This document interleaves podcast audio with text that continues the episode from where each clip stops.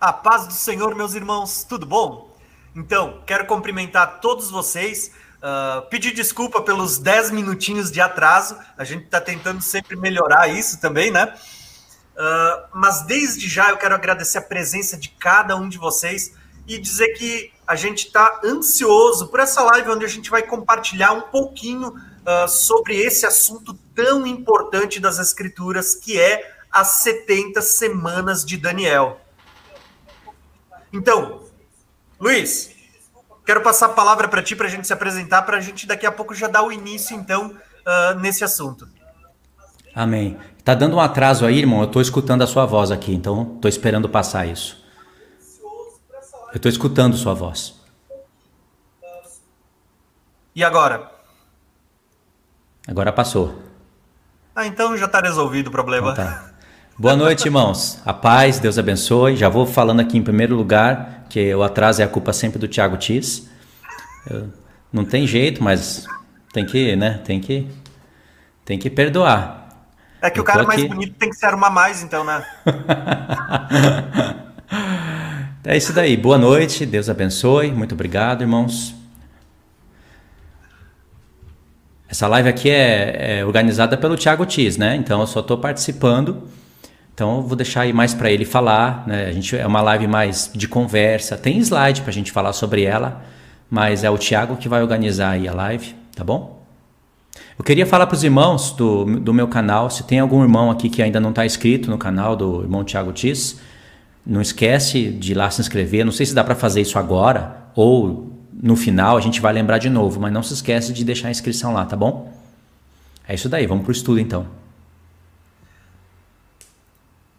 Então tá bom. Então, pessoal, uh, só para deixar claro, uh, a partir de amanhã ou no decorrer dessa semana eu já vou deixar também esses, esse PDF, esse material de estudo que eu preparei para vocês. Eu vou deixar na descrição do vídeo, tá? Se não hoje, no decorrer dessa semana eu já vou deixar também para vocês poderem uh, baixar e poder estar estudando, tá? Até porque tem bastante conteúdo e tem alguns slides que a gente vai meio que passar por eles só para que a gente tenha uma noção, tá? Então, Espero que vocês possam curtir bastante esse assunto e serem abençoados por meio desse estudo. Então, eu preparei aqui para a gente uh, esse estudo sobre as 70 semanas de Daniel, tá? que é um conteúdo bem bacana. E nesse estudo das 70 semanas de Daniel, o que, que a gente vai estar tá vendo? Isso aqui é só para vocês darem uma olhadinha, porque se vocês ficarem até o final, a gente vai falar sobre cada um desses pontos das 70 semanas. O propósito das 70 semanas, o decreto, uh, as 69 semanas, né, a, o ungido, a destruição do templo. Vamos falar sobre a última semana e sobre as diferentes posições que existem sobre esse assunto, as diferentes interpretações, tá?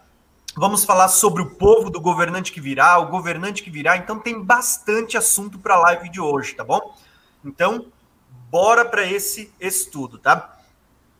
Só para vocês terem uma ideia, a título de introdução, e aqui eu vou botar os, o slide para vocês darem uma olhada. A título de introdução, o texto uh, de Daniel ele começa falando que Daniel, no capítulo 9, ele estava estudando as escrituras, né? E Daniel, ele vai dizer assim, ó, que ele compreendeu pelas escrituras, conforme a palavra do Senhor tinha sido dada ao profeta Jeremias, que a desolação de Jerusalém iria durar 70 anos, tá?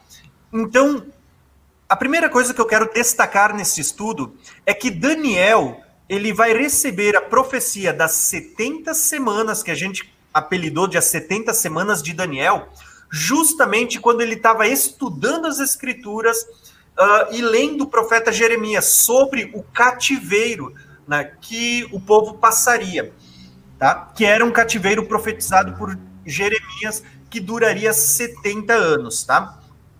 Então, para vocês poderem estudar em casa, depois eu já destaquei aqui os dois textos de Jeremias, Jeremias 25 e Jeremias 29, aonde o próprio Jeremias já, já havia profetizado, havia recebido essa revelação da parte de Deus uh, sobre o cativeiro do povo, que eles seriam levados para a Babilônia por 70 anos, tá? Então, aqui eu queria destacar essa primeira parte só a título de introdução para vocês entenderem o pano de fundo no qual o profeta ele vai receber a revelação das 70 semanas de Daniel e como essas 70 semanas de Daniel elas têm uma conexão com os 70 anos de cativeiro. E aqui, Luiz, vou passar a bola para ti só para te comentar sobre esse assunto um pouco também. Ok.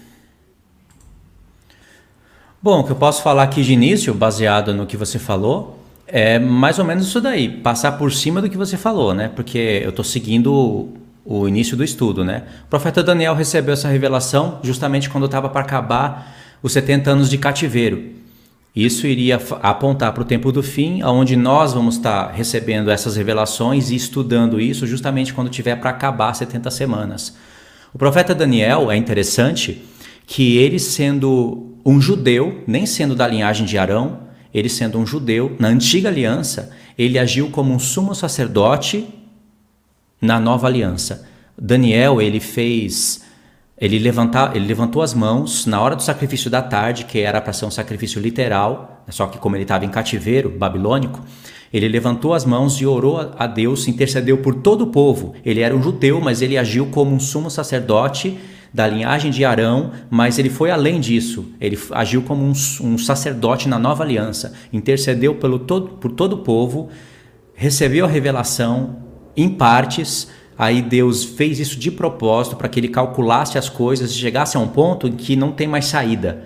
Aí ele tinha que buscar Deus com humilhação, com jejum, para Deus dar nova revelação e novos desafios. E nisso ele estava orando pelo povo, intercedendo pela cidade. Ou seja, um judeu no tempo da antiga aliança agindo como um de nós na nova aliança. E isso é maravilhoso, só isso daí. E reflete, isso remete ao nosso tempo, que nós temos também que buscar o Senhor com súplicas, com jejum, com oração e aplicando o coração a entender. Pode ver que Daniel é chamado de muito amado, é por causa disso.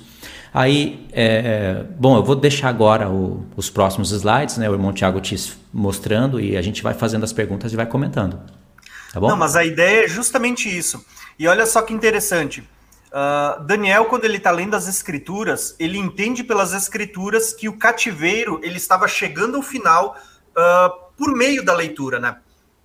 E isso é interessante porque se a gente fosse fazer uma aplicação prática para os dias de hoje, a gente vai ver que o entendimento da palavra que a gente tem tido ultimamente e que Deus tem desbloqueado a, as revelações é justamente por meio da leitura da palavra nós vemos que aquilo que aconteceu com Daniel no cativeiro, lá está voltando a acontecer no tempo do fim agora também, né? Isso é interessante. E olha, olha só. Pode falar. Pode falar. então, tentaram parar a oração dele. É a mesma coisa que vai fazer com a gente. Tentar parar a oração, o evangelho. E Daniel, ele já leu literalmente no profeta Jeremias que o cativeiro era de 70 anos. Já estava escrito. E por que que, tá, que diz então que ele entendeu pelo livro do profeta Jeremias que o tempo que Israel ia ficar era de 70 anos? Por que está escrito isso? Por que está escrito todo de, é, com toda essa maneira, sendo que está escrito literal? Na verdade, estava escrito literalmente, só que ele tinha que calcular os, o, os pontos, né, os tempos, para ver em que ponto do cativeiro ele se encontrava, se realmente estava para acabar ou não. E discernindo isso, ele precisou de dos livros e de Jeremias. E a gente, mesma coisa, já está escrito para a gente que tem uma última semana, que vai ser a septuagésima e que acaba. Mas e para a gente discernir os tempos, o que, que a gente tem que fazer? A gente tem que pegar o livro e buscar a Deus com humilhação. Por muitos não fazerem isso, acabam indo por linhas tortas, sabe? Indo por caminhos que não são os caminhos que Deus designou para a palavra. Aí dão cumprimento para o final, uns fazem, falam que se cumpriu tudo em Estevão, outros dizem que se cumpriu tudo no ano 70 e se perderam nos tempos só para atrapalhar a profecia, né? Que, claro, que era desígnio do maligno, né? A profecia mais importante da Bíblia, ele tinha que, que tentar lá atrapalhar o povo, né? É isso aí. Então, uh, entendendo esse pano de fundo, é que a gente vai começar a perceber a sequência, né? Entendendo que Dan... o que levou as 70 semanas foi justamente o fato de que ele estava meditando nos 70 anos do cativeiro, tá? Então, com isso, a gente já vai conseguir uh, entender melhor o pano de fundo das profecias. Por quê? Porque a gente vai perceber que é bem neste pano de fundo que o anjo Gabriel ele vai aparecer para trazer a revelação, não sobre os 70 anos de cativeiro, que era o que Daniel estava ali orando e pedindo perdão a Deus, mas ele vai vir trazer a revelação das 70 semanas tá? que fala não de um cativeiro físico, né, um cativeiro literal, mas fala sobre a libertação de um cativeiro espiritual, não só para o povo literal de Deus daquela época, mas para todos os povos que pertenceriam a Deus, né, que já estavam no plano divino de Deus. Então nós vamos ter essa, essa revelação das 70 semanas de Daniel, trazidas pelo anjo Gabriel, tá? Então, basicamente, essa é a ideia. E olha só como é lindo ver esse texto, porque ele vai dizer assim, ó, que Gabriel vem justamente quando Daniel estava orando na hora do sacrifício da tarde, tá? Então aqui tem muita, muita revelação, tá? E ele vem para fazer o seguinte, para fazer Daniel entender essas revelações. Então, só para a gente ter uma ideia. E o anjo ele vai trazer então essa revelação que esse vai ser o texto base do nosso estudo hoje, as 70 semanas. E eu quero ler para vocês o texto que diz assim, ó: 70 semanas estão decretadas para o seu povo e a sua santa cidade, para acabar com a transgressão, para dar fim ao pecado, para expiar as culpas, para trazer justiça eterna, para cumprir a visão e a profecia e para ungir o Santíssimo. Saiba e entenda que a partir da promulgação do decreto que manda restaurar e reconstruir Jerusalém até o ungido, o líder, venha, haverá sete semanas e sessenta e duas semanas. Ela será reconstruída com ruas e muros, mas em tempos difíceis. Depois das sessenta e duas semanas, o ungido será morto, e já não haverá lugar para ele a cidade e o lugar santo serão destruídos pelo povo do governante que virá. O fim virá como uma inundação. Guerras continuarão até o fim e desolações foram decretadas. Com muitos ele fará uma aliança que durará uma semana, e no meio da semana ele dará fim ao sacrifício e à oferta. E numa ala do templo será colocado o sacrilégio terrível, até que chegue sobre ele o fim que lhe está decretado.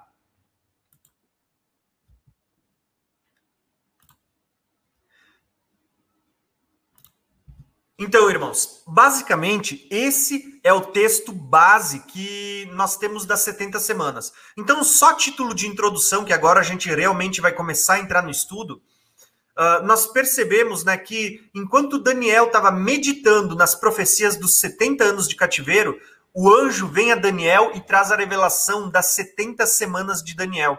Olha só que maravilhoso que é isso, porque a gente vê assim, ó, que Daniel estava meditando nas profecias uh, de um profeta que já vinha passado, e Deus vai dar uma outra profecia que serviria para os nossos dias hoje. Então, essa é a beleza da revelação, certo? Uh, Luiz, Quer comentar alguma coisa aqui ou podemos partir para o próximo slide? Aí, é, no, em Daniel 9, tá escrito assim: sabe e entende? Tem algum texto que fala assim: sabe e entende?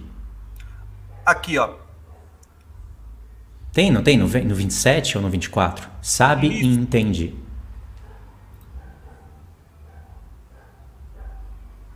Ah, sim, é no, no slide anterior. Acho que ele vai dizer aqui, ó. Preste atenção à mensagem para entender a visão. Uh, dependendo isso. da tradução, acho que deve ser sabe e entende, acho que é.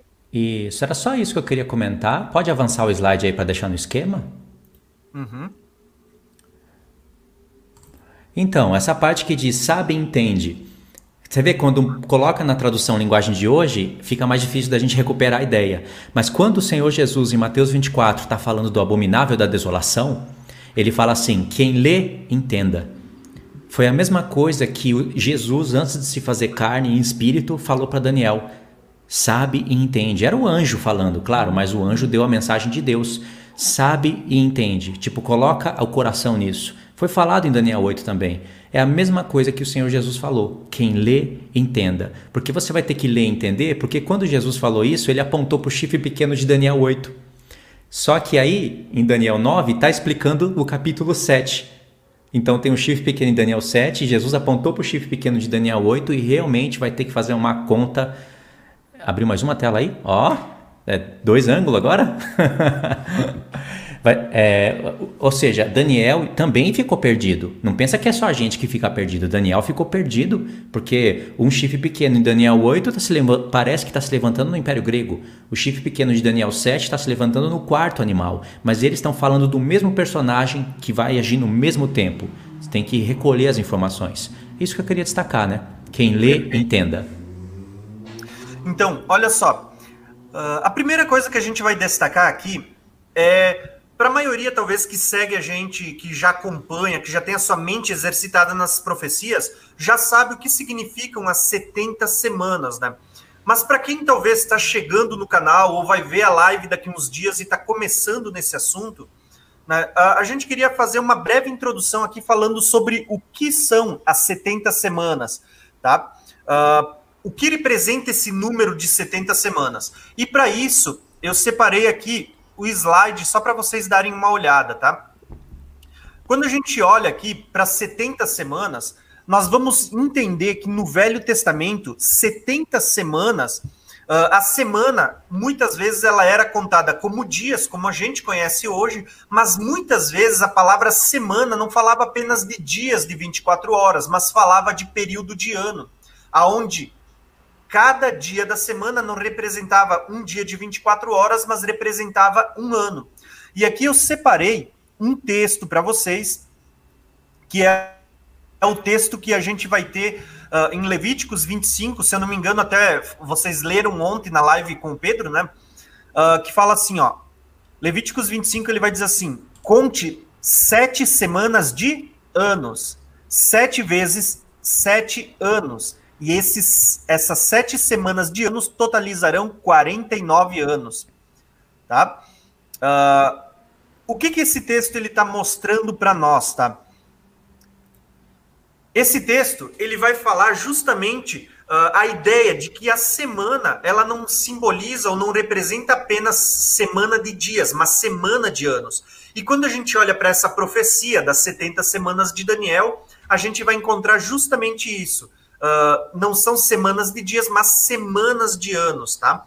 Então, quando fala de 70 semanas, está falando de 490 anos. Cada semana não são sete dias, são sete anos. Então, 70 vezes 7 são 490 anos, tá? Então, só título de introdução. Para quem já sabe, beleza, mas para quem está entrando e conhecendo agora esse assunto, é legal a gente dar essa pincelada para não ficar perdido no assunto, tá? Porém, olha só o que, o, o que esse texto ele vai nos levar, então.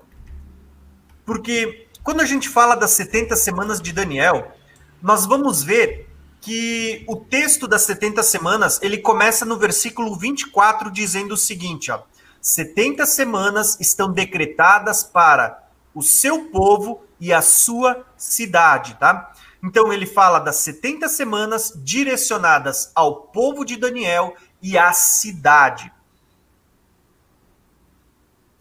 Aqui, Luiz, uh, eu quero te aproveitar para a gente fazer uma pergunta que geralmente eu vejo no meu canal. Eu creio que talvez você deve ouvir muito essa pergunta também, tá? Uh, tem muita gente que diz assim, poxa, Tá aí, ó. As 70 semanas elas é só para o povo de Daniel e só para a cidade do povo de Daniel. Aonde é que a igreja se encaixa nesse cenário? Uh, o que, que tu pode me dizer aí, Luiz, sobre esse assunto? Então, se for essa pergunta, porque aí tem várias doutrinas que atrapalham o conhecimento correto, né? Essa daí vem da linha pré-tribulacionista, geralmente, né? uhum. né? Eles falam Isso. que a igreja não participou das 69 semanas, então não faz sentido ela participar da 70.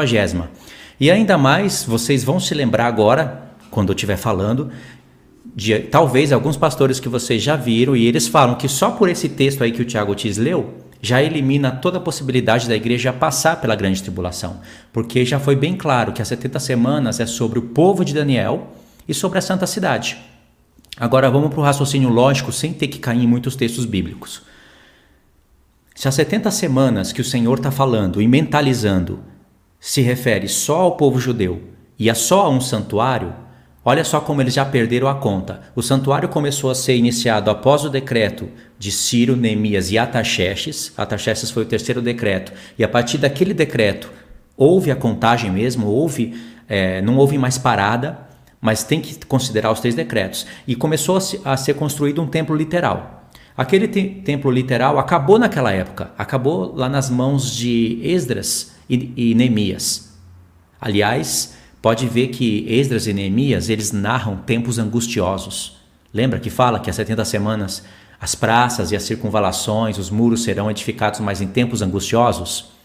Pode ver que para edificar o santuário naquela época, os homens tinham que estar com uma mão armadura e na outra trabalhando. E tinha que ter vigias, porque toda vez os, os inimigos de Israel vinham para fazer parar a obra de Deus. Figura para o futuro, né? Então foram tempos de angústia. E o livro do Neemias e de Esdras acaba é, de uma maneira dramática, né? Agora, o tempo de angústia para o nosso tempo é esse tempo, onde tem, é um tempo muito trabalhoso. Paulo disse que nos últimos dias seria dias de muito trabalho, porque se levantaria falsos profetas, homens que são mais amigos do mundo do que amigos de Deus, que confessa a Deus com a boca, mas nega com as obras, avarentos, é, que não honram pai e mãe, todo aquele, aquele tipo de apostasia teria no nosso tempo para atrapalhar a edificação da casa de Deus. Agora, é, eu estou falando aqui a história, né? eu estou mesclando as histórias. Né? Se o Senhor, que é o dono da profecia, está visualizando só um templo literal, eles já perderam essa conta lá no passado. Aí eles começam a olhar para um templo lá no futuro, que é o templo aonde Jesus veio. Aí Jesus veio, aquele templo foi destruído no ano 70, ou seja, eles perderam ali a conexão da profecia, porque o Senhor ele deu start num templo literal, mas ele vai acabar a profecia num templo espiritual, que é a igreja. Então, na mente do Senhor, o start, como uma maquete, é um templo literal, mas o final é um templo espiritual. E o templo espiritual é justamente a igreja, judeus e gentios. Por isso que lá em Apocalipse 11 você vai ver as visões de Zacarias, as visões de Daniel e um santuário de Deus mostrando que a edificação da casa de Deus ainda não acabou. Porque quando acabar, aquelas sete maravilhas têm que estar distribuídas sobre o povo de Deus. O povo de Daniel se você for ver na própria oração de Daniel, não era só judeu. O povo de Daniel era a casa de Israel que foi dispersa. É claro que Daniel não conhecia todos esses mistérios, mas esses mistérios são explicados pelos apóstolos do Novo Testamento, aonde a gente, como os gentios, eles entram para fazer parte do povo de Daniel. Ou se não, aquelas sete maravilhas vão ser estabelecidas também somente sobre o judeu. E o Senhor estaria visualizando, no final das 70 semanas, da Septuagésima, um templo literal porque foi falado sobre o povo de Daniel e a tua santa cidade, não é? Então eles têm que terminar a linha pré-tribulacionista, tem que terminar a profecia então só em judeu e numa cidade literal. São esses os desígnios de Deus? Claro que não. É isso daí. Não sei se eu entendi, mas se não ficou claro em algum ponto, aí o irmão Tiago Tis pode dar uma pincelada é, aí. É, é, até interessante a gente destacar, né? Que muitas vezes as pessoas diziam assim: ah, mas ah, não é para o povo, é só para o povo de Israel, não tem nada a ver com a igreja. Onde é que estava a igreja naquele tempo, né? A igreja estava nas profecias que haveria no tempo determinado de nascer e surgir. A igreja já estava inserido nessas profecias, tá? E isso, até eu destaquei aqui o comentário da, da irmã, onde ela cita aqui a ideia das na, nas duas casas de Israel, porque é justamente isso até tinha um texto que eu acho que você me comentou antes da live sobre Daniel 9, era, era isso, né, Luiz? Isso, tem aqueles textos ali são chave para a gente entender que Daniel é, ele orava pelos de longe, que seria nós no futuro. Ainda que ele não, so, é, não sabia desses mistérios, ele orava. É, aliás, não quer dizer que ele não sabia que a casa de Israel iria retornar. Ele sabia. O que ele não sabia é que iria abrir é, uma, uma nova aliança para os gentios. Aliás, ele tinha isso em Jeremias. Vamos deixar isso bem claro, ele tinha, mas ele não sabia que os gentios iriam entrar sem ter que passar pela primeira aliança e eles iriam se formar aquele santuário, aquela realidade da qual ele estava orando e pedindo por algo literal. Isso é fato. Nem Pedro, né, no Novo Testamento, ele não sabia, ele achava que os gentios tinham que passar pela primeira aliança para entrar em aliança com Deus. Você vê isso, e isso era Pedro quando tinha o Espírito Santo. Ele achava que o gentio tinha que entrar na primeira aliança. E não era, o gentio não, não precisaria entrar na primeira aliança. É verdade. Então a ideia é justamente essa, tá, irmãos? Se vocês forem ler Daniel 9, vocês vão ver. Prestem atenção nas palavras-chave, né? Até o Luiz destacou isso para mim hoje no, no particular também, né? Prestem atenção nas palavras chaves que vão aparecendo ali na oração de Daniel quando ele está orando. Ele ora pela transgressão, pelo pecado, ele ora pela iniquidade ali, pedindo perdão, né, pela transgressão. Ele vai usar várias dessas palavrinhas chaves. Quando nós vamos ver, ele vai falar assim, ó, que ele ora tanto para os de perto como para os de longe. Quem eram os de longe? Né? Entende? Ele está orando. E quando o anjo Gabriel vem trazer a revelação das 70 semanas, qual que é o propósito das 70 semanas? Ele não vai falar sobre transgressão, sobre pecado, sobre cumprir a profecia, sobre tudo aquilo que Daniel havia orado anteriormente? Só que a aplicação agora não são mais só para o cativeiro do povo que estava ali preso, mas agora ele vai jogar incluindo todos, tanto os de perto como os de longe. E isso, até uh, eu vou roubar aqui as palavras do Luiz, tá? Porque isso vai nos jogar para onde? Para Efésios 2 e Efésios 3, aonde vai falar também sobre a, a questão das duas casas de Israel. Então a gente vai ver que está tudo conectado. Só que quem não conhece as duas casas de Israel não vai entender aonde que a igreja está inserida uh, aqui nas 70 semanas de Daniel. As pessoas precisam entender sobre as duas casas de Israel para entender e fazer essas conexões, tá? Mas a ideia é, é justamente essa. Por que, que, a igreja naquela época não foi inserida? Ela foi, só que a gente não consegue perceber se a gente não interpretar as escrituras como um todo, tá? Agora, Ainda mais, ô irmão Tiago, que um dos, um dos sete pontos, Deus falou assim que teria expiação da iniquidade. Para quem conhece a lei, a expiação da iniquidade apontaria diretamente para a Arca da Aliança, que seria a sexta festa permitindo que o povo fosse para a festa dos tabernáculos. Não existe uma expiação para judeu, é, não existe uma expiação para a igreja na cruz e uma expiação para judeu lá no final das 70 semanas. A expiação é uma só para todos. Então, logo após, diz assim: cessar a transgressão, dar fim aos pecados, fazer expiação da iniquidade, apontou para a sexta festa. E a, a outra festa, que seria a sétima, seria tabernáculos. Aí diz justiça eterna. Logo depois da expiação vem justiça eterna. Aí se cumpre a visão, se cumpre a profecia, sela, sela a visão, sela a profecia e unge o santo dos santos. Como é que os gentios não vão estar inclusos nessas maravilhas aí que são todas obras de Cristo? Todas elas são obras do Filho. Não tem, não tem como separar isso. Ah, eu já vi as pessoas dizendo assim, ó, que é, as 70 semanas se cumpriram Estevão. Assim, a linha adventista, né? 70 semanas se cumpriu Estevão. E aí onde ficam os sete pontos? Aí eles falam que Jesus é a nossa, é a nossa justiça eterna, ele tirou os nossos pecados, ele é o fim da transgressão. Aí eu pergunto: nós não pecamos mais? Já veio justiça eterna? Eu não estou vendo. A morte foi abolida? Sabe, não tem nada disso no povo de Deus estabelecido. Agora você encontra isso lá em Daniel 9. Agora, olha a falta de somar os pontos. Daniel 9, quando se estabelece aqueles sete pontos, você vai lembrar de Daniel 7, aonde vem o chifre pequeno, é, tem um chifre pequeno, né, reinando por três anos e meio, e logo depois de três anos e meio vem o ancião de dias e faz justiça aos santos. Ou seja, no tempo do chifre pequeno, que é lá para o final, todo mundo sabe disso, tem pecado, tem transgressão, tem iniquidade, mas após a vinda do ancião de dias, depois de três tempos e meio, aí se estabelece aqueles nove, aqueles nove pontos. Então, aqueles, no, aqueles sete pontos de Daniel 9 faz conexão com Daniel 7. Aí você vê um reino estabelecido. Não tem como dizer que isso se cumpriu no tempo de Estevão ou no ano 70. É, imposs é impossível. É verdade. Uh, então, assim, ó, a ideia é justamente essa, porque olha só o que vai acontecer. Eu vou destacar aqui o, os slides só para a gente continuar, uh, ah, para a gente continuar vendo esse assunto porque é uma linha do tempo, não tem como a gente uh, fugir disso, tá? Nós vamos ver que o próprio versículo 24, que fala das 70 semanas decretadas sobre o povo e a cidade, né, uh, fala do propósito. Qual era o, o propósito das 70 semanas? O texto vai dizer assim: ó, acabar com a transgressão, dar fim ao pecado, uh, expiar a culpa, trazer a justiça eterna, uh, cumprir a visão e a profecia e ungir o Santíssimo. Tá? Esse era o propósito das 70 semanas. E tudo isso a gente vai ver também na oração de Daniel, né? Então, esse é o propósito.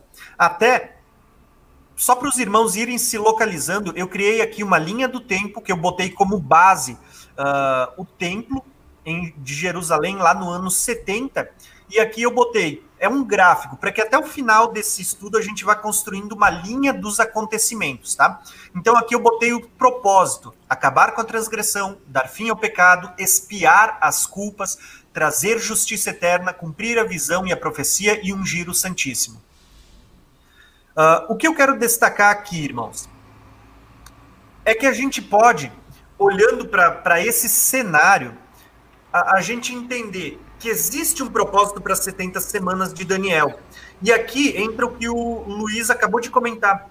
Muitas pessoas interpretam que esses propósitos listados já se cumpriram na vinda de Jesus, uh, botando, né, como se Cristo ele tivesse sido ungido, como se Cristo tivesse feito cessar o sacrifício e a oferta, porque a partir de Cristo nós vamos ver lá na frente a destruição do templo, e se não tem templo, não tem sacrifício e oferta, e toda essa ideia.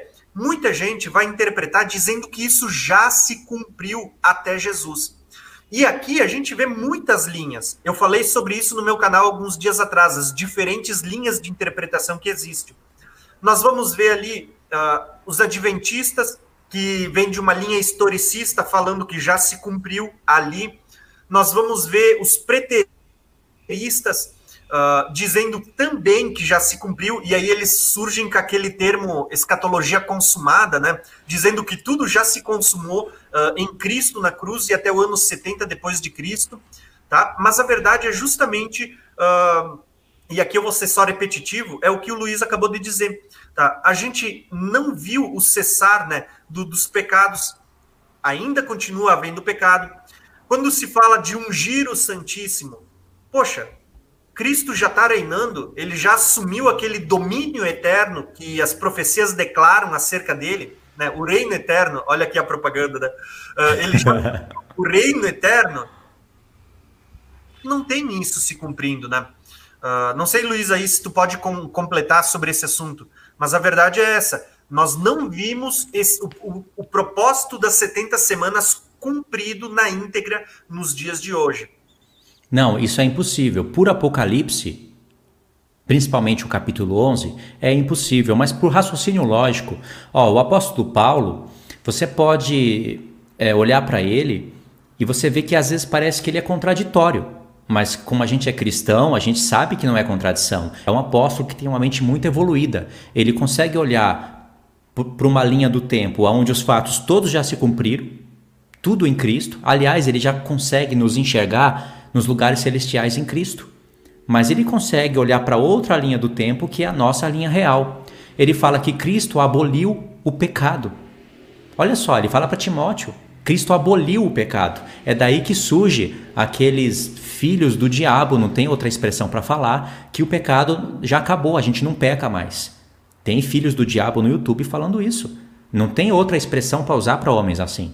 Porque, olha só, está negando que a gente comete pecado. João fala que quem, quem nega que comete pecado é do maligno, é, tem o espírito do anti-messias. Então, daí que surgem essas, essas abominações. Paulo disse que Deus nos ressuscitou e nos fez assentar nos lugares celestiais em Cristo. Efésios 2. Mas aí ele está naquela linha do tempo onde ele está olhando para a provisão de Deus. O Senhor tem esse olhar também, ele nos enxerga já após o milênio. Mas o apóstolo Paulo também fala que nós vamos ressuscitar. João, por exemplo, João fala assim, é, em João, 1 João 2 e em 1 João 4. Ele fala assim, que nós temos um, um advogado à destra de Deus.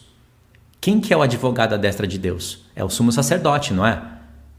E João fala também na sua própria carta que ele se manifestou. Ah, ele fala assim: nós, tem, ele, nós temos um advogado, né, a destra de Deus, que ele faz, ele é a nossa propiciação. Essa é a palavra que João usa. Ele é a nossa propiciação. Ele apontou para o propiciatório. Apontou para a Arca da Aliança, então apontou para a sexta festa. Aí João fala: E nós sabemos que o Filho de Deus se manifestou para tirar os pecados do mundo. Olha aí, é o que está realmente falando no dia da expiação. Só que o dia da expiação é uma festa para o futuro. Ou seja, João tem na mente que Jesus se manifestou para tirar os pecados do mundo, mas na própria carta ele diz: aquele que diz que não peca é mentiroso e faz de Deus mentiroso. Ou seja, Jesus se manifestou para tirar os pecados do mundo. E de fato, ele perdoa os nossos pecados, mas vai ser removido no final das 70 semanas. O que, que tem no coração de João? As 70 semanas. Ele está basicamente explicando ela, mas ele não está explicando com os termos 70 semanas, chifre pequeno, não com esses termos, embora ele fala do anticristo. Ele fala do anticristo na sua carta. Só que o Espírito Santo também fez uma programação para que as cartas fossem escritas de uma maneira que gerasse estudos, perguntas, questões, porque aí ele prova o nosso coração. Não pensa que os apóstolos escreveram tudo e sabiam de tudo o que estava escrevendo. Eles não sabiam de tudo. Eles sabiam do que estavam escrevendo, mas havia uma programação do Espírito Santo na qual eles não sabiam. Olha só, um exemplo pequenininho. Paulo fala em Gálatas, ele está falando da, da, da, do conflito de Ismael contra Isaac. Aí ele fala assim: é, que se um anjo descer do céu e anunciar um, anunciar um outro evangelho, que seja anátema, maldito. Aí ele repete isso. E ele está falando do conflito de Ismael e Isaac. Olha só, justamente no ano 610 depois de Cristo, supostamente o anjo Gabriel desceu do céu, chegou para Mohammed e falou: Ó, Alá é o único Deus e você é o profeta dele. E deu um outro evangelho que tem mais números de pessoas do que os próprios cristãos, que é o islamismo. Paulo não sabia que ele estava escrevendo isso, pontuando isso. O Espírito Santo que usou isso na carta dele. Você entendeu o que quis dizer? Então os apóstolos também, eles escreveram de uma maneira que é uma programação do Espírito, para que a gente estudasse. Você acha que Deus não previa que pessoas iriam dar o fim das 70 semanas em Estevão, assim, sem base nenhuma? Ou que iriam dar o fim de todas as coisas no ano 70 e que iriam pregar que não tem mais pecado e que o Apocalipse todo já se cumpriu?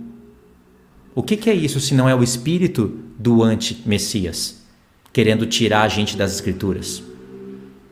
É justamente isso. Então, a ideia é justamente esta. Nós vamos ver que o próprio texto ele vai se explicando, tá? Ele diz que existia ali sim um propósito para 70 semanas. E quando é que a gente vai ver se cumprindo este propósito? A gente vai ver que ele só se cumpre no final das 70 semanas. Então aqui a gente precisa entender aonde é que acaba as 70 semanas. Vamos dar sequência aos slides que eu acredito que ele vai deixar mais claro essa ideia, tá? Nós vamos ver que o texto ele continua dizendo assim, ó, saiba e entenda. Lembra que tu me perguntou primeiro, Luiz, aonde é que estava saiba e entenda? é, eu no verso 25. um versículo para trás, mas a verdade é que era um para frente, na verdade. Eu voltei para o 23, era no 25, né? Uh, saiba e entenda que a partir da promulgação do decreto que manda restaurar e reconstruir Jerusalém, até o ungido, o líder, venha, haverá sete semanas e sessenta e duas semanas. E ela será reconstruída com muros, com ruas e muros, mas em tempos difíceis. Tá? Então, nós vamos perceber que o texto ele vai falar que de um período de sete semanas e 62 semanas. Só que o texto ele declara o seguinte, ó, a partir da promulgação do decreto, tá? Então, aqui até eu quero trazer a, a, a gente para a tela, Luiz, só para a gente comentar um pouquinho esse fato. Existem na Bíblia mais do que um decreto, tá? E aí que a gente precisa entender um pouquinho sobre esses decretos, tá? Quando a gente olha, nós vamos encontrar pelo menos três decretos nas Escrituras ligada à saída do povo do cativeiro e à volta. Só que o detalhe é que nem todos eles estavam ligados à reconstrução dos muros e da cidade. Tem decreto que era para a reconstrução do templo. Então há uma certa divergência ali no período de anos de cada um desses decretos. E eu destaquei aqui, e depois eu vou deixar você comentar sobre esse assunto, Luiz. Eu destaquei aqui os três decretos, só para que depois, quando vocês pegarem esse conteúdo, vocês possam estudar com mais calma, tá? Então, eu destaquei aqui os três decretos só para vocês poderem ver, tá? Quando a gente olha para o texto, a gente vai ver que uh, em 2 Crônicas 36 e Esdras, capítulo 1, vai ter esse mesmo texto, tá? Essa porção ela tá igualmente nos dois, nas duas referências que eu deixei aqui embaixo. Uh, nós vamos ver um decreto uh, e, que foi feito por Ciro, tá? Mas o detalhe é que esse decreto ele foi feito para a reconstrução do templo, tá? E Ciro reinou mais ou menos neste período de 538 a 530. Lembrando que as datas que eu deixei aqui para estudo é aproximadamente, tá? Não é exata, tá? Então, segunda Crônicas e Esdras vai dizer que Ciro ele emitiu um decreto, um escrito para a edificação da casa de Deus em Jerusalém, ou seja, a edificação do templo, tá? Esse foi o primeiro decreto em 538 a 530, que foi o período em que ele reinou, tá? Que ele emitiu o decreto. Nós vamos ter um segundo decreto que foi emitido por Dario, que também estava ligado à reconstrução do templo, mais ou menos no período de 521 a 486. Só para os irmãos se situarem na história, o povo havia ido para Jerusalém para reconstruir o templo, só que eles pararam a reconstrução por causa das perseguições, das adversidades. Então, Dario, ele vai consultar o decreto de Ciro e vai ver que Ciro havia ordenado aquela construção, então ele baixa um novo decreto para mandar voltarem a construir o templo, a casa de Deus, tá? Então, esse foi o segundo decreto. E nós vamos ter um terceiro decreto. Esse sim está ligado à reconstrução dos muros e da cidade, tá? Os primeiros dois estavam ligados à reconstrução da casa de Deus, do templo. Esse terceiro decreto ele foi uh, emitido por Artaxerxes ou Xerxes, né? Uh, mais ou menos ali no período de 464 a 424, que foi o período que ele reinou, tá? Então, nós vamos ter aqui, ó, ele emitindo um decreto para que o povo voltasse para reconstruir. Uh, aqui, ó, de, ele vai dizer que era para o povo voltar e reconstruir a cidade e os muros, tá? Isso tá lá em Neemias, tanto que a gente vai ver a história de Neemias que Neemias ele reconstrói a cidade e os muros trabalhando com um lado, né, uh, espada e lança e a outra assentando as pedras, os tijolos. Então, basicamente a gente tem esses três decretos. Dos três decretos que eu destaquei, os dois primeiros estavam ligados à reconstrução do templo, enquanto o último ele está decret... tá ligado à reconstrução da cidade e dos muros. E quando a gente olha para a profecia de Daniel das 70 semanas, o texto ele vai dizer assim, ó: saiba e entenda, a partir do momento que for dado o decreto para reconstruir a cidade, né? Ele está falando de reconstrução da cidade. Então, eu não sei se eu estou certo ou não, eu vou compartilhar com vocês o meu entendimento. Me parece que está mais ligado a esse último decreto, até mesmo pela data do período que Artaxerxes reinou. Por quê? Porque nós vamos ver que vai dar os 483 anos, vai dar próximo à vinda de Cristo, ao ministério de Cristo, tá? Luiz, o que, que você pode acrescentar aqui sobre esse assunto? O ponto de partida, né? Da onde começa esse decreto? Então, irmão, são três contas difíceis. Se você conta o primeiro decreto de Ciro, você vai ver que é um decreto tão claro, sabe? Você até contaria, daria o ponto de partida ali. Só que se você faz as contas, aí você tem que buscar na história os reis da Pérsia. E na história que vai estar as datas lá. Você depende daquelas datas registradas da história. Senão não tem como você fazer as contas, né? Tá lá. Você não tem como inventar uma data. E aí, se você pega a data de Ciro, não vai bater com a semana 69. Como você disse, né? Agora, se você pega o decreto lá de Atarxerxes, que é onde ele realmente deu o decreto e não houve mais parada, e foi mais relacionado à cidade, não é? É isso que você acabou de falar, né? E aí fecha, fecha com a semana 69. Então, por aí a gente começa a fazer as contas que foi programada pelo próprio Deus. Agora, os três decretos são importantes. Não é só porque a Tarxerxes que deu o terceiro decreto, que é o que bate com as 69 semanas, que, é, que ele é o principal. Os três decretos são importantes. Eu separei aqui, irmão, dois textos que ajudam a gente entender tanto esse lado como o lado das duas casas de Israel, que é o povo de Daniel, e essa parte do templo. Eu posso ler ele agora, posso ler ele depois, não tem problema Com certeza, nenhum. Pode ser agora. Pode ser agora. Agora? Uhum. Então, é, você leu, você compartilhou aí Esdras 1, né? Eu separei aqui Esdras 6. Deixa eu pôr a Bíblia aqui. Aí. Tá aqui na tela já. Presta atenção aqui nesse ponto, ó. Esdras 6, verso 14 e 15. Olha que interessante essa parte. Os anciãos dos judeus iam edificando e prosperando em virtude do que profetizaram os profetas Ageu e Zacarias, duas testemunhas, filho de Hildo. Edificaram a casa e terminaram, segundo o mandato do Deus de Israel. Segundo o decreto de Ciro, Dario e Atarxerxes, rei da Pérsia. Acabou-se esta casa no dia terceiro do mês de Adar, no sexto ano do reinado de Dario. Aí aqui eu poderia perguntar para os irmãos. Pode ver que a casa acabou, segundo os três decretos. E as 70 semanas? Aí, aqui já não tem como, ou seja, se prova que são semanas de anos. Aliás, irmão, olha o nome da profecia. O nome da profecia é Shavuot, é semanas. Semanas aponta para primícias. A própria profecia nos inclui como primícias. Não tem como sair dessa profecia das semanas. Por isso que é o seu nome da profecia, Shavuot, apontou para a festa das primícias, das colheitas.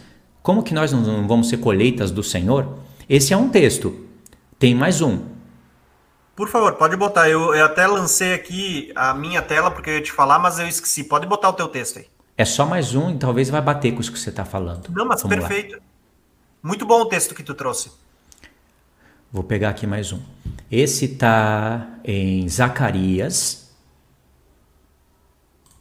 capítulo 8. Olha que lindo isso.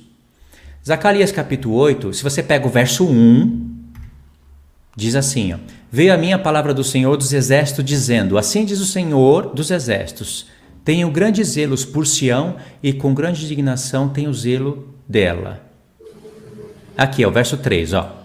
Assim diz o Senhor: Voltarei para Sião e habitarei no meio de Jerusalém. Olha aqui, ninguém pode voltar para um lugar aonde nunca veio. Aqui o Senhor está falando da sua segunda vinda, porque na primeira os judeus não reconheceram ele.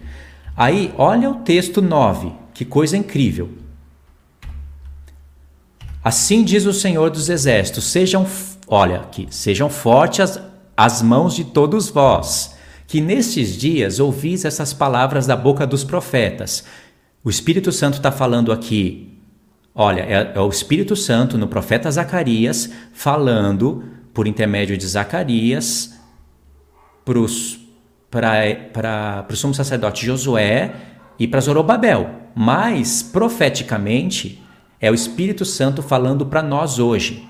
A saber, nos dias em que foram postos os fundamentos da casa do Senhor. Aqui é Cristo, mas está no plural porque os apóstolos também se tornam fundamentos. Para que o templo fosse edificado. Aqui está falando da igreja, certo? Aí, vamos pular no verso 11, para resumir a ideia. Mas agora não serei, não serei com o restante deste povo como nos primeiros dias Olha só, primeiros dias. Se existe os últimos dias, existe os primeiros, não é? Os primeiros são os quatro primeiros milênios. Os últimos é o que a gente vive agora. Mas agora não serei com o restante deste povo como nos primeiros dias, diz o Senhor. Por quê? Porque haverá sementeira de paz. Aqui é Cristo. A vide dará o seu fruto, a terra a sua novidade, os céus o seu orvalho, e farei que o resto desse povo herde tudo isso vai herdar o quê? A paz de Cristo, a, a, a semente divina que é Cristo, a videira que é Israel, o fruto, são os frutos do Espírito Santo, primícias, ressurreição. E olha o verso 13: E há de suceder, ó casa de Judá, ó casa de Israel, que assim como fostes maldição entre as nações, assim vos salvarei e serei bênção, não temais. E olha só o texto-chave: sejam fortes as vossas mãos. Tá? É o mesmo que está no verso 9, aqui. Ó. Sejam fortes as vossas mãos. Agora, qual é a conexão desses textos? Pode ver que naquele tempo a casa de Israel jamais pôde ter edificado o templo, porque ela estava dispersa, ela não era mais povo. É uma profecia que não. Assim, é um jogo da velha. Sabe quando você coloca uma bolinha ali, uma bolinha aqui, uma bolinha aqui? Ou então é um checkmate do Senhor. A casa de Israel não edificou a casa de Deus naquele tempo. Quem que é a casa de Israel que Deus fala? Se esforce as mãos e edifique o templo. Somos nós. E é o que o apóstolo Paulo, ele catou exatamente esse texto, irmão, e colocou em Efésios 2 lá. Quando ele fala, olha, vamos edificar a casa do Senhor, porque nós somos a casa. Aí, lá no finalzinho de Efésios 2, ele fala assim que nós estamos formando um santuário para a morada de Deus no Espírito. Basicamente, o apóstolo Paulo está pegando o texto de Zacarias 8 e colocando ali. Ou seja, é, de fato, né, concluindo os pontos, a casa de Israel somos nós, a profecia daquele templo é para nós e as 70 semanas ainda não se cumpriram, senão o santuário de Deus teria sido terminado, estaria edificado. É isso aí. Olha só que interessante, porque quando a gente olha o marco que dá início às 70 semanas de Daniel, o marco é o decreto para reconstruir uh, a cidade, os muros, e começa também com a reconstrução do templo, porque como o Luiz mostrou ali naquele texto muito bem destacado, vê que ele cita os três, né? Ele cita Dario, Ciro e Artaxerxes. Né? Então nós vemos ali que existem os três decretos e os três são importantes, embora o de Artaxerxes, uh, nas contas, ele vai fechar com a semana 69. Mas é interessante porque quando a gente analisa os profetas, a gente vai ver justamente isso, que as 70 semanas elas começam com a reconstrução da casa física e ela vai terminar com a reconstrução da casa espiritual. Olha só que lindo que é isso, né, Luiz? Isso Quando a é gente top. olha para as profecias, nós vamos ver lá uh, Ageu e Zacarias, dois profetas que eram contemporâneos dos dias da reconstrução da primeira casa. Mas quando a gente olha para a profecia desses dois profetas, uh, se eu não me engano, Zacarias ele vai dizer assim, ó, não por força, nem por violência, nem por poder, mas pelo meu espírito. Tá falando da reconstrução. E tu vê que ele joga, ele fala de uma casa espiritual, não é por força, não é por violência, não é pelo seu braço, né, mas é pelo meu espírito que vocês vão terminar. Lembra lá que eles estavam eles estavam botando vigias em todos os lugares para usar da força e do braço, mas o Espírito Santo fala: não é assim. Isso daqui que vocês estão vendo é só uma figura. É, vai ser pelo Espírito de Deus, que a nossa luta não seria contra homens, né? Seria contra principado e potestades. Inclusive, está em Efésios 6. Está em Efésios. Está em Efésios 6. Isso em Zacarias. Aí a gente vai olhar para o outro profeta, que eram dois profetas uh, que tá, foram levantados por Deus na edificação da primeira casa, quando eles voltam do cativeiro, e nós vamos ver Ageu. E Ageu vai falar o quê? Que a glória da última casa seria maior do que a primeira. Então a gente vê que eles começam numa casa que era física, que era literal, mas ela vai terminar com a reconstrução de uma casa espiritual. E a gente entender essa conexão até dos profetas que Deus tinha colocado ali no início, vai nos fazer entender o que a gente vai ver no final dessas 70 semanas, ainda hoje, né? Se Deus permitir nessa live, né? Irmão, você viu Ageu, quando Ageu vai dar a profecia, você viu a data que ele emite no capítulo 2? Você já parou para ver isso daí? Não, não, não reparei. Olha só, vou pôr aqui para você. Se, é, se você não lembra, então é importante pôr aqui. Deixa eu só pôr a tela aqui. Alguns segundinhos para buscar Ageu. Ageu. Ageu 2. Talvez, eu não sei se é o verso 1. Acho que é aqui, ó. Presta atenção, ó. No segundo ano de Dario, no sétimo mês, ao vigésimo primeiro. Sete, vinte e um. O que, que isso aqui lembra?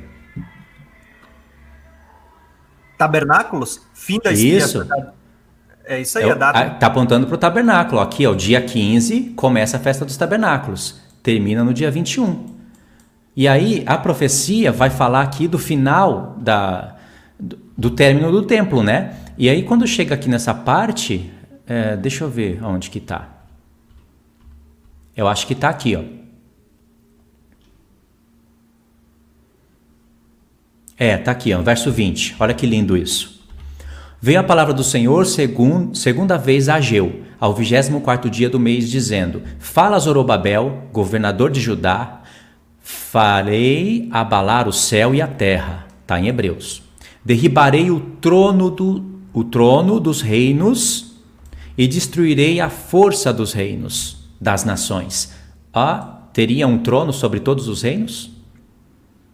Ó, Destruirei o carro e os que andam nele, os cavalos e os seus cavaleiros cairão, um pela espada do outro, como está lá em Ezequiel, em Gog e Magog. Naquele dia, diz o Senhor dos Exércitos, tomar-te-ei, ó Zorobabel, filho de Salatiel, servo meu, apontando para Cristo. Te farei como um anel de selar, porque te escolhi, diz o Senhor dos Exércitos. Isso daqui é muito bonito, porque realmente prevê que haveria um trono sobre todas as nações, que é o trono do diabo e aqui Ageu está profetizando exatamente a linha do tempo das 70 semanas, que é para o povo se esforçar e terminar a casa, mas aí haveria um trono sobre todas as nações querendo barrar a edificação. Tanto é que esse trono é o trono que o diabo dá para o anticristo e ele se levanta e faz guerra aos santos e vence, e mata as testemunhas. Mas o Senhor está falando que ele não vai vencer. É isso daí. É isso aí. Então, isso é bem top, irmãos uh, a gente entender justamente esses detalhes, tá? Por quê? Porque isso vai nos levar a entender uh, a sequência correta dos assuntos, na verdade, né? Uh, por isso que eu destaquei aqui nas 70 semanas que Daniel ele fala que existiria um decreto, e aí esse decreto que daria início às sete semanas e às 62 semanas, que totaliza 69 semanas, tá? Então, Uh, nas primeiras sete semanas, o texto diz que o templo seria restaurado em tempos angustiosos, tá? Mas depois da reconstrução teria mais 62 semanas. Uh, isso totaliza as primeiras 69 semanas das 70 semanas profetizadas uh, nessa profecia que o anjo vai dar a Daniel. Só que olha só o que o texto vai dizer para nós, então. O texto ele continua dizendo o seguinte, ó: depois das 62 semanas, o ungido será morto e já não haverá lugar para ele. Então aqui a gente vai começar a ver alguns eventos que aconteceriam após as 69 semanas. E o primeiro desses eventos é o quê? O ungido seria morto, tá? Pergunta que eu vou fazer para vocês: quem é o ungido? Tá na cara, tá? Quem é ungido? Olha só, existem textos que vão, mesmo que vocês saibam, eu, eu deixei aqui só para quem for baixar o estudo, depois poder uh, ter base bíblica para estudar, né? Lucas, nós vamos ver o próprio Jesus declarando, né? O Espírito do Senhor é sobre mim, pois porque ele me ungiu para evangelizar os pobres, para curar os quebrantados de coração, para pregar liberdade aos cativos, para restaurar a vista aos cegos e pôr em liberdade os oprimidos e anunciar o ano aceitável do Senhor. Veja, Jesus é chamado de ungido. Nós vamos ver uh, Atos 10, 38 dizendo, né? Como Deus ungiu Jesus com Espírito Santo e com poder. Né? Nós vamos perceber que Jesus é que vai receber esse título do ungido. Então, quando o texto diz assim, ó, que o ungido seria morto, nós vamos ver que Daniel ele já estava profetizando que depois das 69 semanas o ungido seria morto.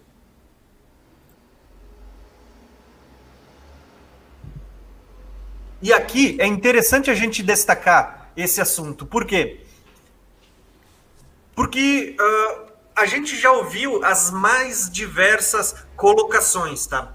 Uh, as mais diversas colocações. Tem gente que vai falar que uh, ser morto ali tem a ver com a, questão do, da última semana, no meio da semana ali, a retirada do Espírito Santo. Eu já ouvi várias coisas, tá? Mas eu acho que esse texto ele é muito claro, ele é muito categórico. Ele está falando depois das 69 semanas. Tá? Depois das 69 semanas, então ele vai mostrar que existem eventos que vão acontecer depois das 69 semanas, mas antes da última semana. Tá? E dentre esses eventos, ele vai dizer assim: ó, que depois das 69 o ungido seria morto e já não se acharia lugar para ele. E assim, ó, eu acho que a gente não, não, não tem nem muito o que discutir. Quando fala do ungido ser morto, nós vemos na profecia de Daniel que já estava sendo revelado que Jesus, o Cristo, o ungido que eles esperavam, viria e padeceria. E olha só que interessante esse assunto. Porque o próprio, o próprio povo judeu, que era uh, estudioso da lei, eles estudavam a lei e eles esperavam o quê? Que viesse um ungido, um Messias, que fosse um líder político, que ia trazer libertação para o povo, e eles nunca conseguiram perceber com clareza o que o texto dizia, que Cristo, em sua primeira vinda, o Cristo ungido, ele seria morto, né? Não sei, uh, Luiz, o que, que, tu, o que, que tu pode acrescentar sobre esse assunto? Ah, eu tenho um comentário aqui para destacar, ó.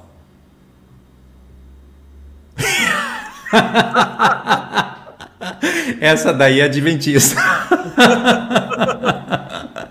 Não está entendendo nada que a gente está falando.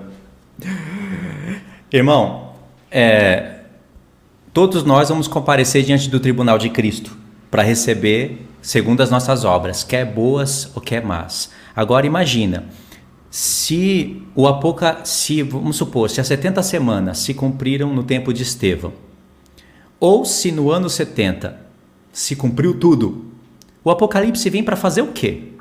Para que, que vem o livro do Apocalipse? Porque segundo o que a gente entende, ele vem justamente para falar onde que estão as três últimas festas e aonde que se encontra a última semana, aonde que se encontram as promessas do Senhor. Imagina, João estava preso, o único apóstolo que sobrou vivo preso. Todas as portas estavam fechadas, a igreja sendo perseguida, Todo mundo questionava entre si: Meu Senhor, cadê as promessas? As igrejas que o apóstolo Paulo, pelo Espírito Santo, edificou estavam sendo perseguidas, a palavra de Deus parecia que estava indo para baixo, o diabo parecia que estava alcançando vitória. Todas as portas fechadas e o único apóstolo vivo preso. Sabe o que, que Deus faz? Vai lá para João, envia Jesus, vai lá em João e abre uma porta no céu. O diabo fecha todas as portas na terra, Deus vai e abre uma porta no céu. Como se o Senhor estivesse falando, olha, as minhas promessas, elas não vão falhar. Agora eu vou mostrar para vocês aonde que estão as três últimas festas. Eu não sou um Deus incompleto. Eu vou mostrar onde que está a última semana. Porque quando acontecer a última semana, o meu templo vai estar edificado. Agora, se tudo acabou, para que, que veio o Apocalipse? Olha só como é tão desconexo e tira o valor. Por isso que as pessoas não têm gosto de estudar o Apocalipse. Imagine que se é posto na sua cabeça que tudo aconteceu. Só falta Jesus vir. Você não tem gosto por estudar o Apocalipse. Você tem gosto para assistir seriado, para estudar outros livros. O seu, seu papo é outro. Agora, estudar o Apocalipse, uma coisa que já se cumpriu? Hum, não, irmãos, isso daqui que a gente está falando, que está fazendo, é restauração. Com certeza, tem galardão separado para essa obra. É verdade. Então, assim, ó, a, a, a verdade é justamente essa. O que, que nós vamos ver? Que o próprio texto ele vai começar a mostrar para nós que existe uma ordem nos fatos, tá? Das 70 semanas. Então, as 70 semanas é muito bem organizada. Fala do propósito das 70 semanas, mostra o ponto onde começaria a ser contado essas 70 semanas. Nós já falamos sobre isso, né? E ele vai mostrar que a depois das 69 semanas, isso ele está mostrando que é antes da última semana, depois das 69, o ungido seria morto. Tá? Mas olha só os eventos que são narrados nesta profecia. O texto ele vai declarar o seguinte, ele continua declarando para nós. Ó, depois das 62 semanas, né, uh, 7 mais 62, 69. Então, depois das 62, o ungido será morto e já não haverá lugar para ele. Esse já não haverá lugar para ele, eu, eu vejo que fala da ressurreição e da ascensão, quando Cristo não se encontra mais na terra, ele vai, ele é assunto aos céus. Só que o texto vai dizer o seguinte, que a cidade e o lugar santo serão destruídos. Veja que ele não ele está falando que é depois das 69 semanas, tá? Depois das 62. Ele diz que a cidade e o templo seriam destruídos tá? Então, o texto ele vai começar a mostrar para nós algumas coisas. E olha só que interessante, tá? Uh, deixa eu só trazer aqui para a tela para a gente comentar antes de eu partir para esses dois textos que eu quero destacar aqui bem breve. Nós percebemos que há uma cronologia muito específica, muito certinha, muito detalhada nas 70 semanas. Ele está dizendo assim: ó, ungido vai ser morto. Nós sabemos que isso falava de Jesus. Tá? Isso já aconteceu? Sim, a crucificação. Já não se acharia mais lugar para ele. Tá? Para mim, isso fala de ressurreição e da ascensão de Cristo aos céus. Mas só que o texto ele vai dizer para nós o seguinte: depois disso, e vê que ele está falando, é depois das 62, depois das 69 semanas ali, ele está dizendo, depois disso, ele diz, e depois da morte do ungido, depois que ele não se achasse mais lugar para ele, a cidade e o lugar santo serão destruídos. Perceba que ele está falando de eventos que têm que acontecer depois das 69, antes da última. Tá? E aqui já passou mais do que uma semana. Aqui já passou mais do que sete anos. Tá? Nós já vamos ver isso quando a gente entrar no mapa. Mas, para quem está chegando agora, ou para quem vai baixar o estudo e vai recapitular esse estudo depois, eu separei aqui dois textos para vocês lerem, para vocês verem que o próprio Jesus, quando estava aqui, ele já estava anunciando a destruição da cidade e do templo. Então eu separei duas parábolas só para vocês verem como o próprio Jesus já anunciava isso. Eu vou botar aqui no texto só para vocês darem uma olhada. Isto é mais é para questão didática de estudo, para depois, quando vocês uh, forem recapitular esse estudo mais adiante. Jesus, em Mateus 21, ele vai contar uma parábola uh, de um proprietário de uma terra que plantou uma vinha e ele arrendou essa vinha uh, quando ele saiu de viagem a alguns lavradores, né? Só que no tempo devido ele enviou seus servos para cobrar os frutos dos lavradores. E os lavradores espancaram os servos e, a, e mataram a outros servos. Mais tarde, o, rei, o, o dono da vinha disse: Vou enviar o meu filho. Só que eles também mataram o filho, querendo tomar a herança. O que, que o, o dono da vinha disse? Né? Vamos matar esse pessoal. Uh, o que, que o, o, dono da vinha iria fazer? Iria matar de modo horrível esses perversos e arrendar a vinha a outros lavradores. Quando Jesus vai explicar, ele vai dizer assim, ó, que o reino de Deus seria tirado de vocês. Vocês quem? O povo que estava ouvindo a parábola, o povo judeu, e seria dado a outro povo que daria frutos do reino, tá? O que, que eu quero destacar aqui? Perceberam? Jesus está contando uma parábola sobre uma vinha, a vinha era o reino de Deus, que havia sido arrendada para o povo judeu, né, para o povo da antiga aliança, e que eles não entregaram os frutos que o, rei, que o dono da vinha esperava. Pelo contrário, quando se enviava os servos para recolher os frutos, e os servos aqui eram os profetas, né? Alguns eles espancaram, a outros eles mataram, e quando foi enviado o filho do dono da vinha, mataram o filho, dizendo: Não, a gente vai ficar com tudo isso aqui para nós. O que, que o dono da vinha fez? O dono da vinha disse: Eu vou matar esses lavradores de forma horrível, tá? eu vou matar de forma horrível eles e vou dar outro povo uh, que vai dar seus frutos no tempo certo, no tempo devido. Gente, essa parábola é linda.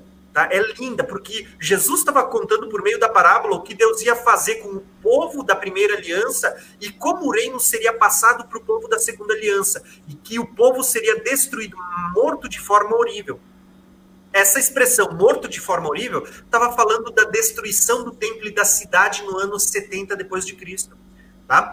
Então Jesus já estava contando uma parábola sobre isso.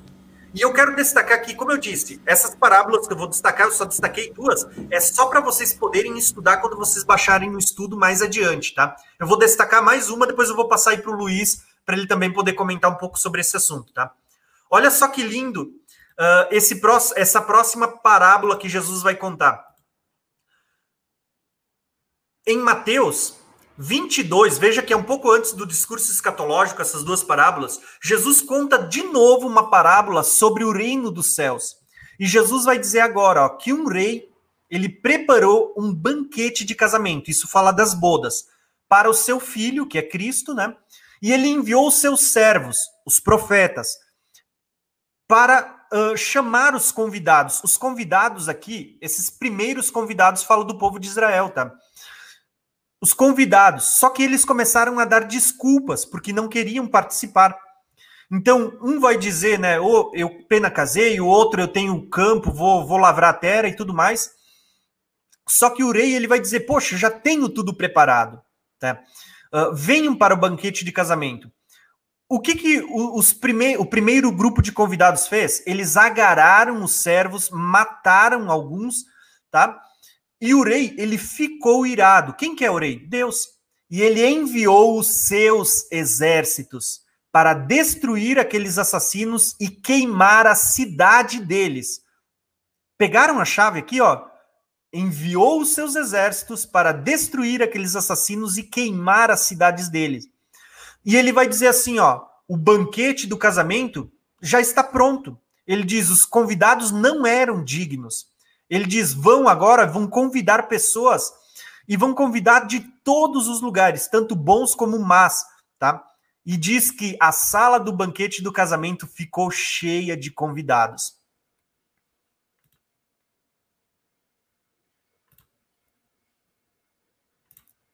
Então, o que eu quero destacar nessa parábola? Que, embora mude o pano de fundo, a história é a mesma. Aqui nós vemos o reino de Deus sendo comparado com um rei que deu, preparou as bodas do casamento do seu filho e mandou convidar. Os, o primeiro grupo de convidados aqui era quem? Era o povo da primeira aliança.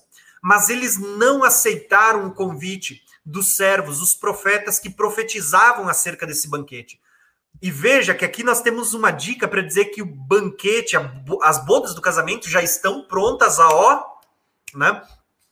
Então, só que nós vamos ver que esse texto diz assim, ó, que os convidados mataram os servos que foram entregar o convite, tá? E o que que o rei fez? O rei ficou tão irado, tão irado que ele disse: "Eu vou enviar os meus exércitos para matar esses assassinos e destruir a sua cidade", tá?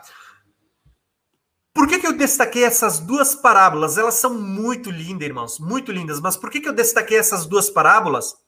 Porque essas duas parábolas, o próprio Jesus, antes de ser morto, ele estava contando o que aconteceria no ano 70 na destruição do templo. Né? Que o povo judeu, o povo da primeira aliança, mataria o filho do dono da vinha e que o dono da vinha ficaria irado e mandaria os seus exércitos para destruir o povo aquele povo de assassinos e a cidade, o templo, tá?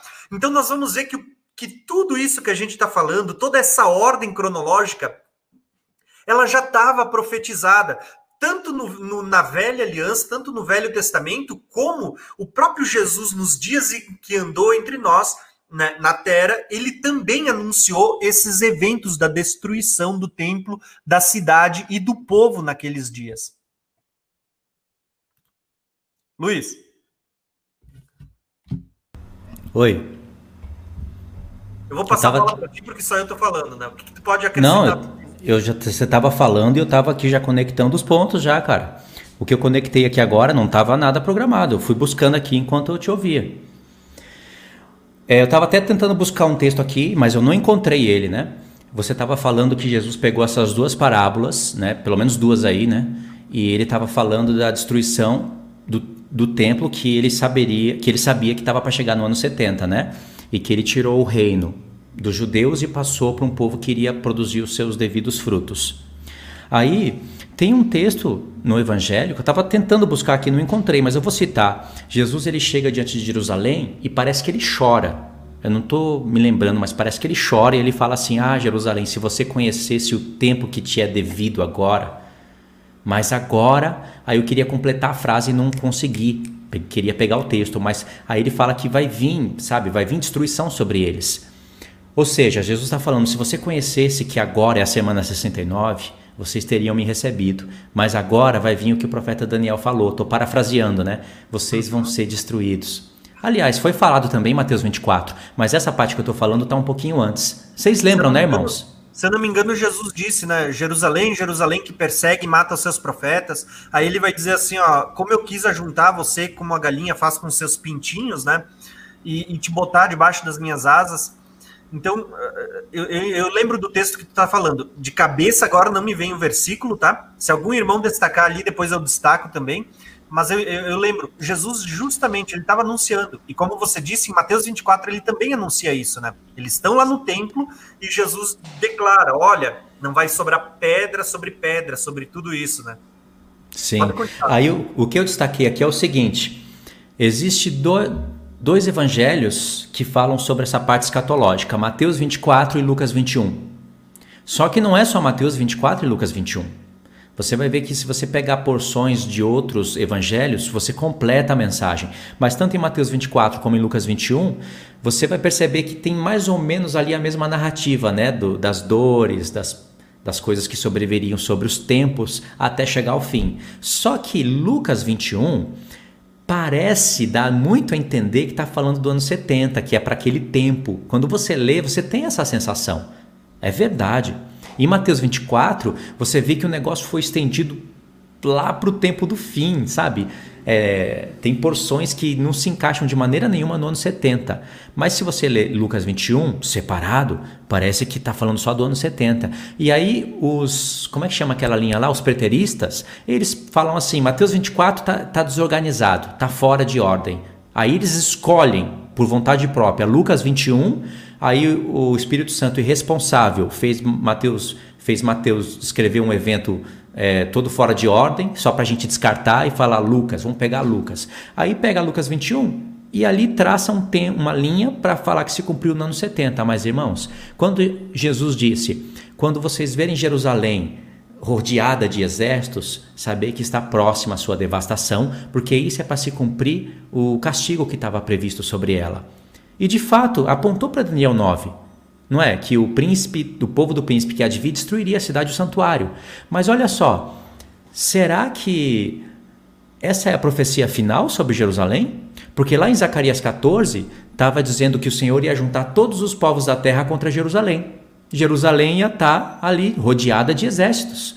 E lá o filho do homem está vindo e pondo seus pés sobre o monte das oliveiras. E ali está sendo o final dela. Ou seja, o ano 70 foi é, profetizado por Cristo e o Espírito Santo inspirou Lucas a, a escrever daquela maneira para que a gente olhasse para Lucas 21, olhasse para o ano 70 e visse como uma figura do que há de ser no futuro, não dando cumprimento a profecias, não falando que Mateus é um desorganizado. Era para a gente juntar os dois e entender que um faz uma alusão ao ano 70, mas mesmo assim profetiza o fim. Jesus não profetizou só o ano 70 em Lucas 21, mas passou pelo ano 70 para profetizar o fim, para ficar uma figura. É a mesma coisa quando Daniel narra ali o chifre pequeno saindo de uma das quatro pontas do bode peludo. Aconteceu Antíoco Epífanes, no tempo da Grécia. O Senhor Jesus queria repreender o seu povo é, tinha que castigar o pecado do povo, e ele sendo o Senhor do tempo, né, o Senhor das profecias, não iria usar aquele tempo como uma figura para o futuro? De fato usou, e tanto Cristo como Paulo fala do abominável da desolação, se referindo ao chifre pequeno de Daniel 8, para o tempo do fim. E ainda tem teimosos que colocam aquilo como que se cumpriu no tempo da Grécia, né? se cumpriu no Antigo Epífanes. É a mesma coisa. Como o Senhor trabalhou com aquela profecia do bode peludo, que é Edom, Edom, né? Antíoco Epífanes, assim ele trabalhou com Lucas 21, falando do ano 70, mas profetizando o fim. Aí, irmão, você contou duas parábolas que estavam falando assim da destruição do templo no ano 70, certo? Mas também, se a gente estuda ela com contexto geral, às vezes até o imediato, a gente vê que está falando do fim. E tem uma coisa curiosa: no profeta Obadias, parece que o Senhor está profetizando o ano 70. Olha só que interessante isso. Pode mostrar? Sim, claro que sim. Posso só fazer um comentário aqui sobre Não. o que tu falou? Das duas parábolas? Pode. A gente já pode mostrar aí daqui a pouquinho, tá? Olha só, as duas parábolas elas destacam uma coisa bem interessante. Elas falam sobre a destruição do templo, elas falam sobre a destruição do povo no ano 70, e as duas destacam que tanto o reino de Deus, né, a vinha, enfim, o reino de Deus seria passado a outro povo. Né? O pessoal pergunta como é que a gente sabe né, que a igreja está inserida nas 70 semanas? Olha aqui, ó, está sendo passado o reino de Deus para a igreja agora. E a igreja a gente sabe que inclui tanto judeus como gentios que creem em Cristo. Tá? Então, como é que a gente sabe que a igreja está nas 70 semanas? O próprio Jesus está mostrando o reino de Deus estaria sendo tirado deles e passado para a igreja. E a igreja agora formada tanto por judeus como por gentios. Pode, pode separar o texto aí que tu tinha comentado. Então, esse texto que eu vou mostrar não é certeza, mas é uma, um texto que eu li, que o profeta que eu estava ouvindo, e eu tive a sensação disso. Pode ser que eu esteja errado, mas vamos, vamos analisar ele. Deixa eu pôr aqui.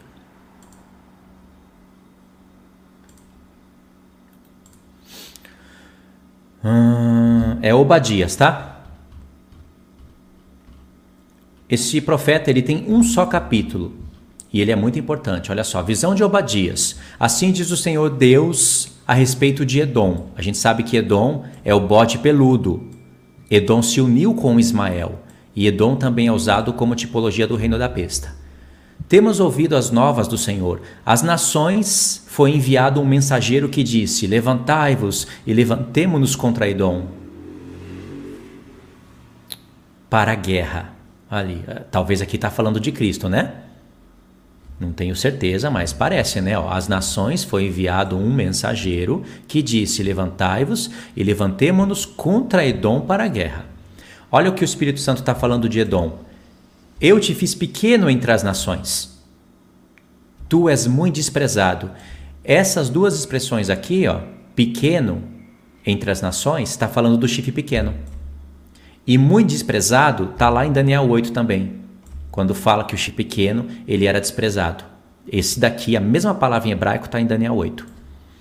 Aí no verso 3 diz: a soberba do teu coração te enganou, ó tu que habita nas fendas das rochas, na tua alta morada, e dizes no teu coração: Quem me deitará por terra?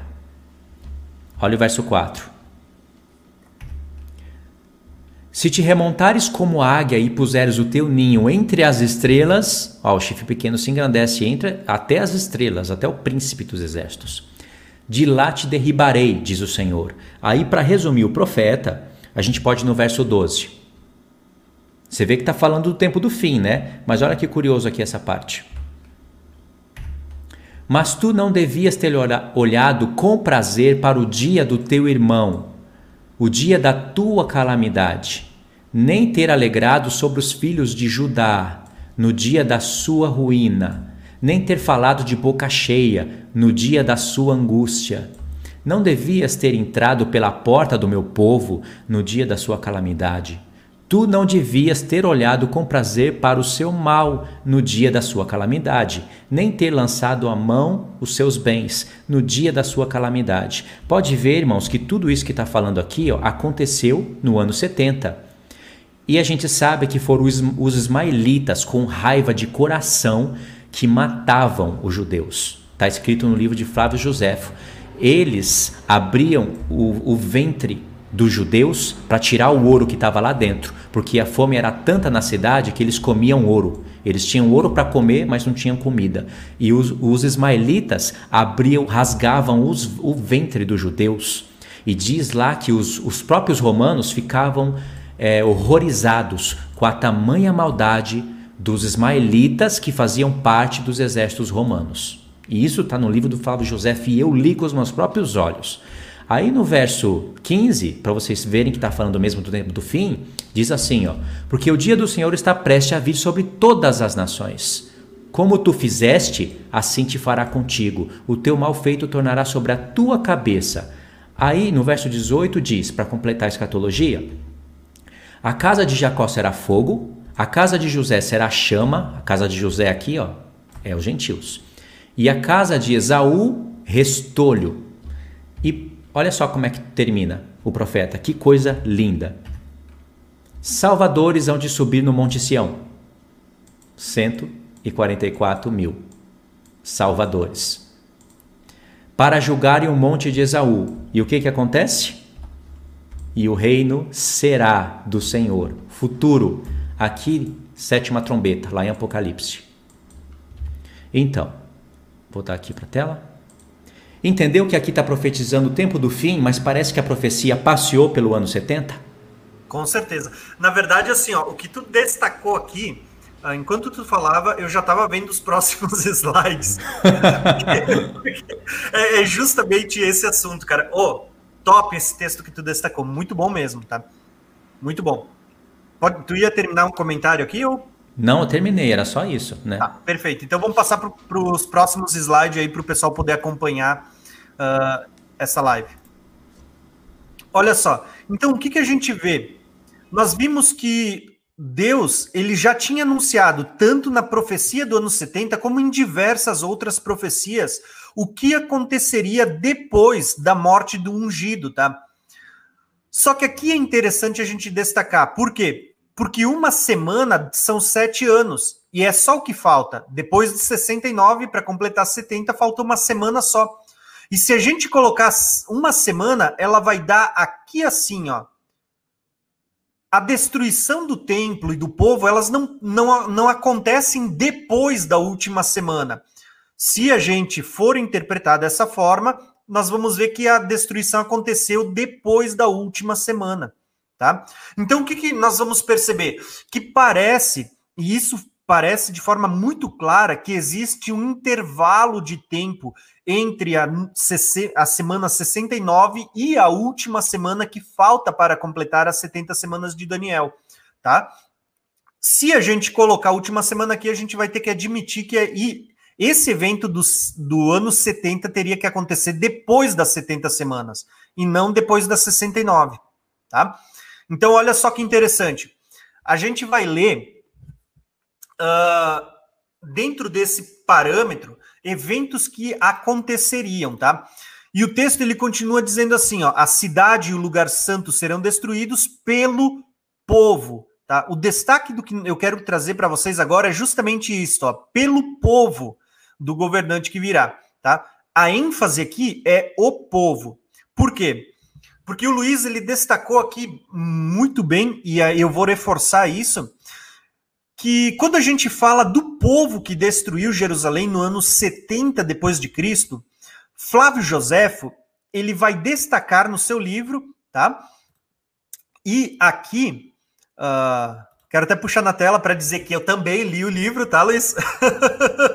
eu também li com meus próprios olhos, né?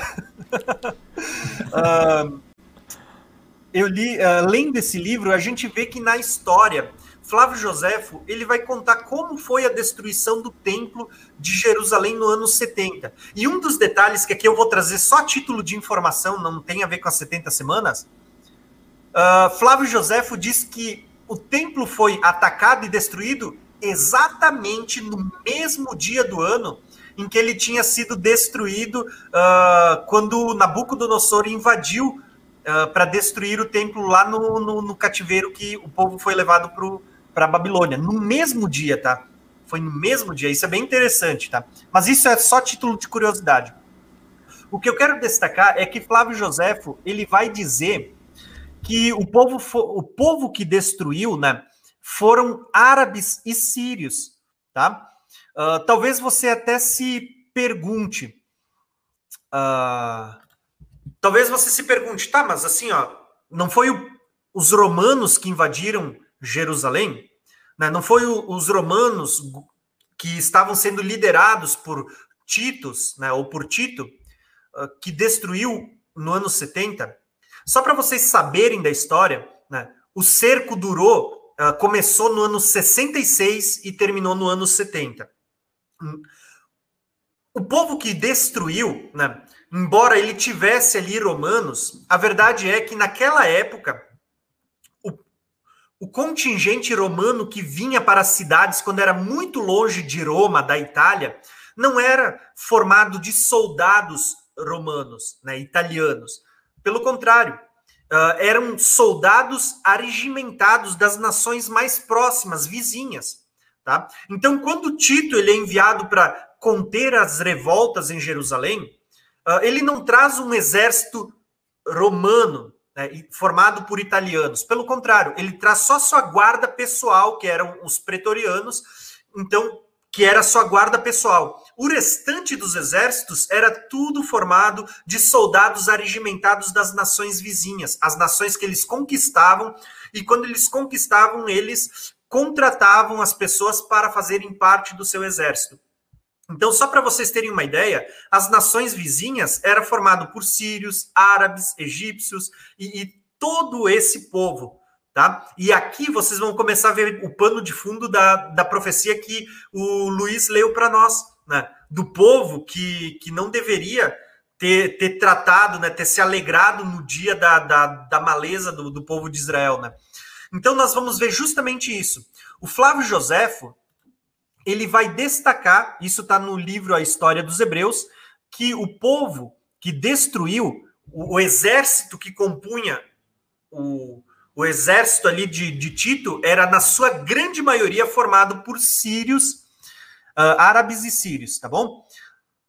Se não bastasse o historiador Flávio Joséfo, que foi um historiador que ele estava presente no dia da destruição, ele estava no lado, ele cavalgava ao lado de Tito, o general, e ele ia escrevendo tudo que ele via. Nós temos outro historiador da época, que é Públio Cornélio Tácito.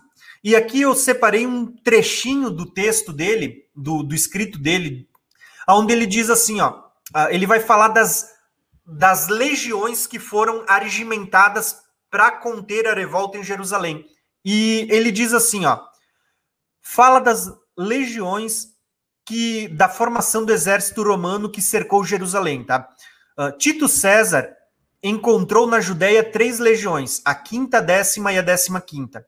E a estas ele acrescentou a décima segunda da Síria, e alguns homens que pertenciam às legiões da décima oitava e a terceira, que ele havia retirado de Alexandria. Alexandria é Egito, tá?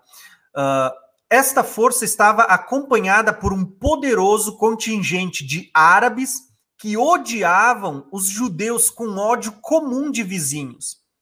Tá? Então aqui eu listei para vocês, ó a quinta, que era da Macedônia, da Judéia, a décima legião, que era uma, a décima legião era do Estreito Marítimo da Síria, a décima quinta da Síria, a décima oitava que veio de Alexandria, Egito, a terceira que veio da Síria e a décima segunda que também veio da Ásia Menor da Síria.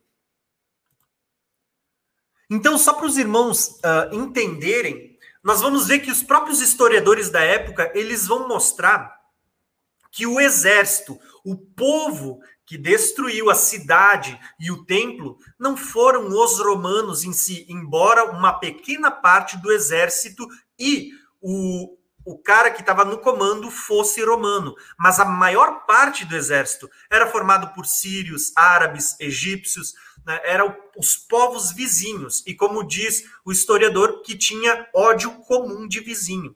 Tá? Se vocês lerem o livro do Flávio Joséfo, Flávio Joséfo ele vai declarar com essas palavras. Ele diz que no dia da destruição, o próprio uh, Tito ele dizia: não taquem fogo. E o que que os sírios, os árabes ali eles faziam? Iam lá e tacavam fogo. Ele dizia: não mata, não mata. E o povo ia lá e matava. Nem o, próprios uh, nem os próprios arregimentados ali das nações vizinhas davam ouvido ao que ele dizia.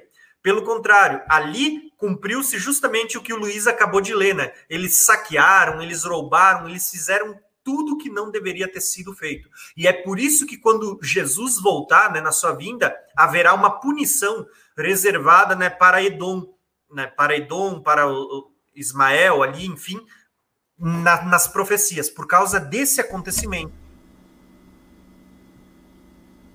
Isso aí, Luiz. Quer comentar aqui? Não, é. Basicamente, eu já tinha falado mais ou menos pelo profeta Obadias, mas aí você trouxe a parte histórica, né, dentro do livro de Joséfo. Eu já percebi também, pelos vídeos que eu gravei, que quando a pessoa está ligada a uma doutrina, é, não importa nada disso que a gente está falando, porque eles vão falar, né, já assim, para os irmãos ficarem espertos, né, não ficarem desanimados. Às vezes você vai falar isso com tanta empolgação para um adventista e eles pegam mesmo o, o livro de Flávio Joséfo para falar que foram os romanos que destruíram o templo, então o anticristo vai, vai, ser um papa, né? E a marca da besta vai ser um decreto dominical e toda aquela coisa horrorosa lá que vocês sabem. E aí você mostra esses fatos históricos com mais precisão e eles falam: não, não importa, o que importa é o reino que estava no comando. Ah, então o que, que significa a profecia, o povo do príncipe que há de vir? O que, que significa isso? Como se não bastasse, a palavra de Deus mostra a direção do anticristo, em que lugar do mundo ele se levanta, em que cidade, para onde que ele vai e o reino que ele conquista. Só que precisa dos profetas pequenos, que eles não dão valor. Se você ler o profeta Abacuque, esse profeta ele pega aqui Daniel 8. Nós estamos Daniel 8. Aí você pega Abacuque, é uma lupa dentro de Daniel 8. É um zoom. Aí você pega Naum. Nossa, Naum fala da onde o anticristo está saindo. Fala de ti, ó Nínive, saiu um que maquina o mal contra o Senhor, um conselheiro vil e ainda está falando de um povo que maquina o mal contra o Senhor. E quem que é o conselheiro vil e aquele que maquina o mal contra o Senhor? E para a gente saber que é para o final do dia, está escrito assim: Eis que vem o dia do Senhor, várias vezes em Naum. E aí tem uma parte ali que bate exatamente com o sexto selo. Tipo assim, é, porque vem o dia do Senhor e quem subsistirá? Sabe, aquela pergunta que está no final do sexto selo, para a gente ter certeza que Naum está profetizando o anticristo do fim. E olha que interessante, justo em Nínive, quem que edificou Nínive no passado? Nimrod. Quem que estava na Babilônia no futuro? Porque Nínive, né? Nínive e Babilônia tá, tá ligado. Nabucodonosor. Da onde o anticristo vai se levantar? Do mesmo lugar. E não é só isso. Tem outros textos dos profetas que mostram o anticristo vindo do lado do Oriente Médio, do Oriente Médio. As nações que estão se unindo contra Israel são as que estão ao redor. Zacarias 14. Agora pergunta, onde que estão os italianos? O que, que o Papa tem a ver com a história? O Papa, o Papa são bonequinhos do reino do anticristo. Então, ao comando. É claro que o Papa faz parte da besta, mas ele não é o anticristo, ele não é o comandante. O, o, decreto, o decreto dominical não é a marca da besta. Sabe? É uma. As pessoas ficaram realmente presas nisso. E aí o que, que acontece? Como se não bastasse nada disso, que tira o foco da profecia, ainda dizem que as 70 semanas se cumpriram em Estevão. Ou seja, realmente, lembra o irmão Tiago? Em Apocalipse 11, não tem justamente uma das oito visões de Zacarias? Ah lá, esses são as minhas duas, meus dois ungidos. Por que, que o Senhor fala isso justamente num contexto onde tem 1260 dias, três dias e meio? Por quê? Olha só. Ele está conectando a última semana de Daniel. Lógico, ele está falando que o templo, a casa de Deus ainda não foi edificada. E presta atenção num detalhe: Zacarias teve oito visões e as oito servem para edificar o santuário de Deus, para animar o espírito de Zorobabel e Zacarias. Não. De Zorobabel e do sumo sacerdote Josué. As visões de Zacarias servem para isso. Só que só uma das visões, o Senhor teve que despertar Zacarias. Teve que falar: Zacarias, acorda, acorda. Aí quando você acorda, você começa a olhar um negócio meio embaçado, né? O que, que você está vendo, Zacarias? Aí ele fala, eu olho e vejo, eu vejo dois candeeiros, um raminho. Por que que o Senhor e o Senhor disse: Esses são os meus dois ungidos. Isso apareceria na mente do Senhor. No futuro apareceria lá em Apocalipse 11. Mas Zacarias teve que acordar como alguém que é despertado do sono. Por quê? justamente para falar a respeito de quem não enxerga a edificação da casa de Deus, não enxerga as 70 semanas, está dormindo e precisa ser despertado como alguém que é despertado do sono para poder ver que a casa de Deus ainda não está completa, que as 70 semanas ainda não se completaram. É a única que ele tem que despertar do sono. É, é isso aí.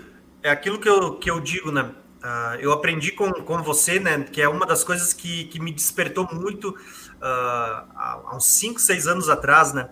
Quando você, logo que você estava ali postando vídeos e você dizia, olha, para entender o Apocalipse, você não pode ler apenas Daniel ou Mateus 24, você precisa conhecer a lei, os salmos, os profetas, e, e aí era, era o discurso da maioria dos vídeos, né? Sim. Cara, isso aí ficou tão gravado aqui dentro que eu comecei a estudar com base em todos eles. Tanto que assim, ó, eu ouvi tanto isso que hoje eu repito bastante, né? Sabe? Mas é a grande verdade. Para a gente entender as profecias, se a gente ficar lendo só alguns textos isolados, a gente vai criar uma doutrina. Né, que é o que tem, a gente tem visto muito por aí. Agora, quando a gente começa a ler e fazer a conexão de todos os pontos, poxa, não tem como a palavra não, não endireitar as nossas veredas e nos conduzir, nos mostrar o caminho certo, né? É. Quando você soma as coisas, você fica admirado. Olha só, lembra que eu li lá, acabei de ler em Zacari, em Ageu. Olha, Ageu é um profeta de dois capítulos. Deus não deu nenhuma visão para esse profeta. Ele profetizou com Zacarias, mas sei lá, talvez ele ficaria até triste, né? Poxa, não tive nenhuma visão. Mas o que Deus falou para ele, não falou para Zacarias naquele livro de 14 capítulos, com oito visões. Deus falou, mas eu não vou falar o que eu vou falar para Ageu. O que eu vou falar para Ageu, eu vou falar só para Ageu, para que a gente somasse os profetas. E lá em Ageu não tem um trono sobre as nações? É verdade. Não tem? Tem um trono lá, né? A gente sabe que é o trono da besta. E esse trono é revelado em Apocalipse? Aonde que está esse trono? A localização na Terra? Ele é Sim. revelado? Nós vamos ver ali nas. A, até deixa eu ver, teve uma irmã que botou isso aí é pena pouco aqui. Né? Deixa eu ver se eu acho aqui, só para destacar o comentário da irmã. Sério? Que sem graça. Ela falou na frente que eu ia falar? É, antes de, de, você falar, ela falou. Na verdade é que assim, ó, nós vamos ver que a, as próprias cartas direcionadas às igrejas, ela está revelando isso. Ela está dizendo para nós o quê? Está né? Tá falando ali sobre várias coisas. Tem, tem mais uma que botou aqui, tá? Aí, ah, ó, esse daí mesmo. Isso, quando a gente lê a palavra de Deus, nós vamos ver lá as cartas direcionadas às sete igrejas, elas estão trazendo, como diz o Pedro, né, uma mensagem codificada ali para a última semana. Ali tem falso profeta, ali tem a, a Babilônia, a prostituta, tem, tem tudo ali, né? Mas ali também tem muitas informações. Diz ali que o trono de Satanás estava onde? Em Pérgamo. Pérgamo é onde? Na Turquia. Então tem todas essas informações ali, né? Perfeito. Olha só o que, que a palavra está nos revelando. Ela está nos revelando tudo, mas ela. O, o, uma das coisas que eu aprendi em Hebreus que ficou no meu coração, irmão, é que é assim: o Espírito Santo revela. Mas ele revela assim, ó. Quero dar a entender. Ele não quer te revelar assim, ele quer dar a entender. Lá em Hebreus 9, o escritor de Hebreus está falando do dia da expiação, na verdade, ele está falando isso na carta toda. Mas quando chega em Hebreus 8, ele já começa a dar um zoom. Em Hebreus 9, ele começa a conduzir o povo lá para o Santo dos Santos. Em Hebreus 10, ele está falando da expiação. Aí lá em Hebreus 9, ele fala: querendo com isto dar a entender o Espírito Santo, que o caminho não se revelou ainda, enquanto o tabernáculo permanece erguido. Porque se o véu se rasgou no dia que o Senhor Jesus morreu, e eles foram e costuraram o véu de novo, ou colocaram outro, então, o Espírito Santo estava dando a entender para a gente que o caminho não foram revelado para eles ainda. Ou seja, o Espírito Santo quer dar a entender. Sempre ele vai querer dar a entender porque ele quer conexão com o nosso coração. Ele quer trabalhar com a gente. É claro para a gente, né? Por isso que às vezes a gente entende errado, porque o Espírito Santo quer dar a entender e você entende errado, que você vai procurar em, em outras fontes, que às vezes não é a Bíblia, né? É isso aí. Olha só, Vou partir para o próximo slide, só para o pessoal não perder o, o, o foco aqui, a, a, ideia. Mas é, é justamente é, é essa, essas as conexões. Quando a gente vai olhar para os historiadores, nós vamos perceber que fica muito claro. Tá? Quem era o povo né, que destruiu não eram só romanos. Tinha, sim, uma pequena parcela de romanos, mas eram, em sua grande maioria, soldados arregimentados, tanto sírios, egípcios, árabes, tinha muitos das nações vizinhas, tá?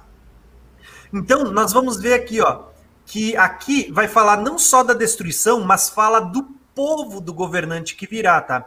Então, quem era esse povo que destruiu? Uh, então, a gente já sabe, tinha sim romanos, mas em sua grande maioria eram sírios, árabes, egípcios, tá?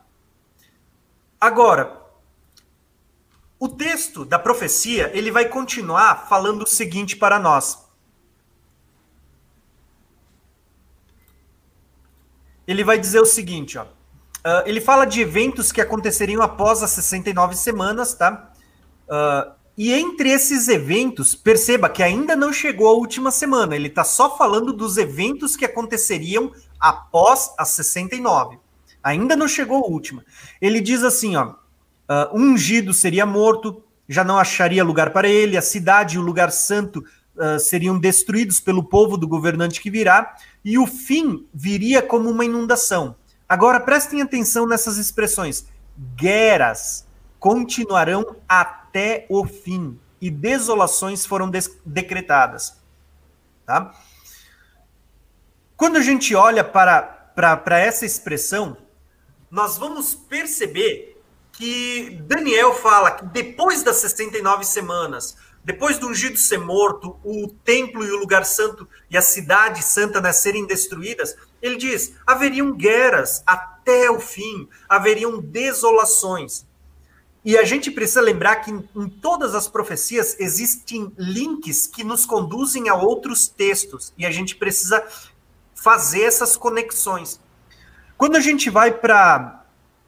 Eu vou, vou, destacar aqui mais um texto só para vocês verem.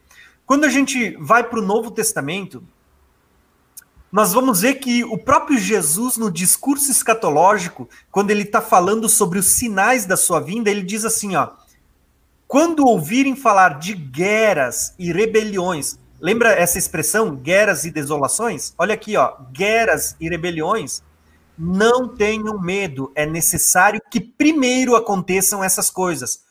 Primeiro do que? Antes da vinda de Jesus, haveriam guerras, haveriam rebeliões, mas o fim não virá imediatamente, tá? Perceberam o que o texto está dizendo? Vai haver guerras e rebeliões, né? Olha aqui, ó, guerras e desolações, Tá? É necessário que primeiro, antes da vinda de Jesus, essas coisas aconteçam, mas o fim não virá imediatamente. Tá? Então ele fala que haveria nações contra nações, reinos contra reinos. Tá? O texto ele continua revelando várias coisas para nós. Uh, mas o que, que eu quero destacar aqui? Que se a gente parar para analisar as profecias, nós temos aqui uma linha do tempo. Tá? Eu até vou puxar a linha aqui para a gente poder comentar isso. Ó nós temos aqui uma linha do tempo, ó, aonde fala do propósito da semana, fala do decreto que seria o marco para começar a contar as, as 70 semanas, que depois da semana 69, o ungido seria morto, a cidade e o lugar santo seriam destruídos pelo povo do governante que virá, e até o fim haveriam guerras e desolações. Só que o próprio Jesus, ele, ele disse, né? Ele diz: Vai haver guerras e rebeliões, mas o fim não virá imediatamente. Tá? Então, nós vamos perceber que antes da última semana tem todos esses eventos acontecendo. Então, é, é, é, difícil da gente dizer que não existe um intervalo de tempo entre a semana 69 e a última semana. Tá? Luiz, o que, que tu pode acrescentar aí? Desculpa, estava mudo aqui. Nesse ponto final que você falou, tem uma parte de um profeta que a gente poderia tentar encaixar aí. Não sei se vai dar certo, vamos ver, eu vou pôr aqui para vocês. Né? Já estava no, no esquema aqui.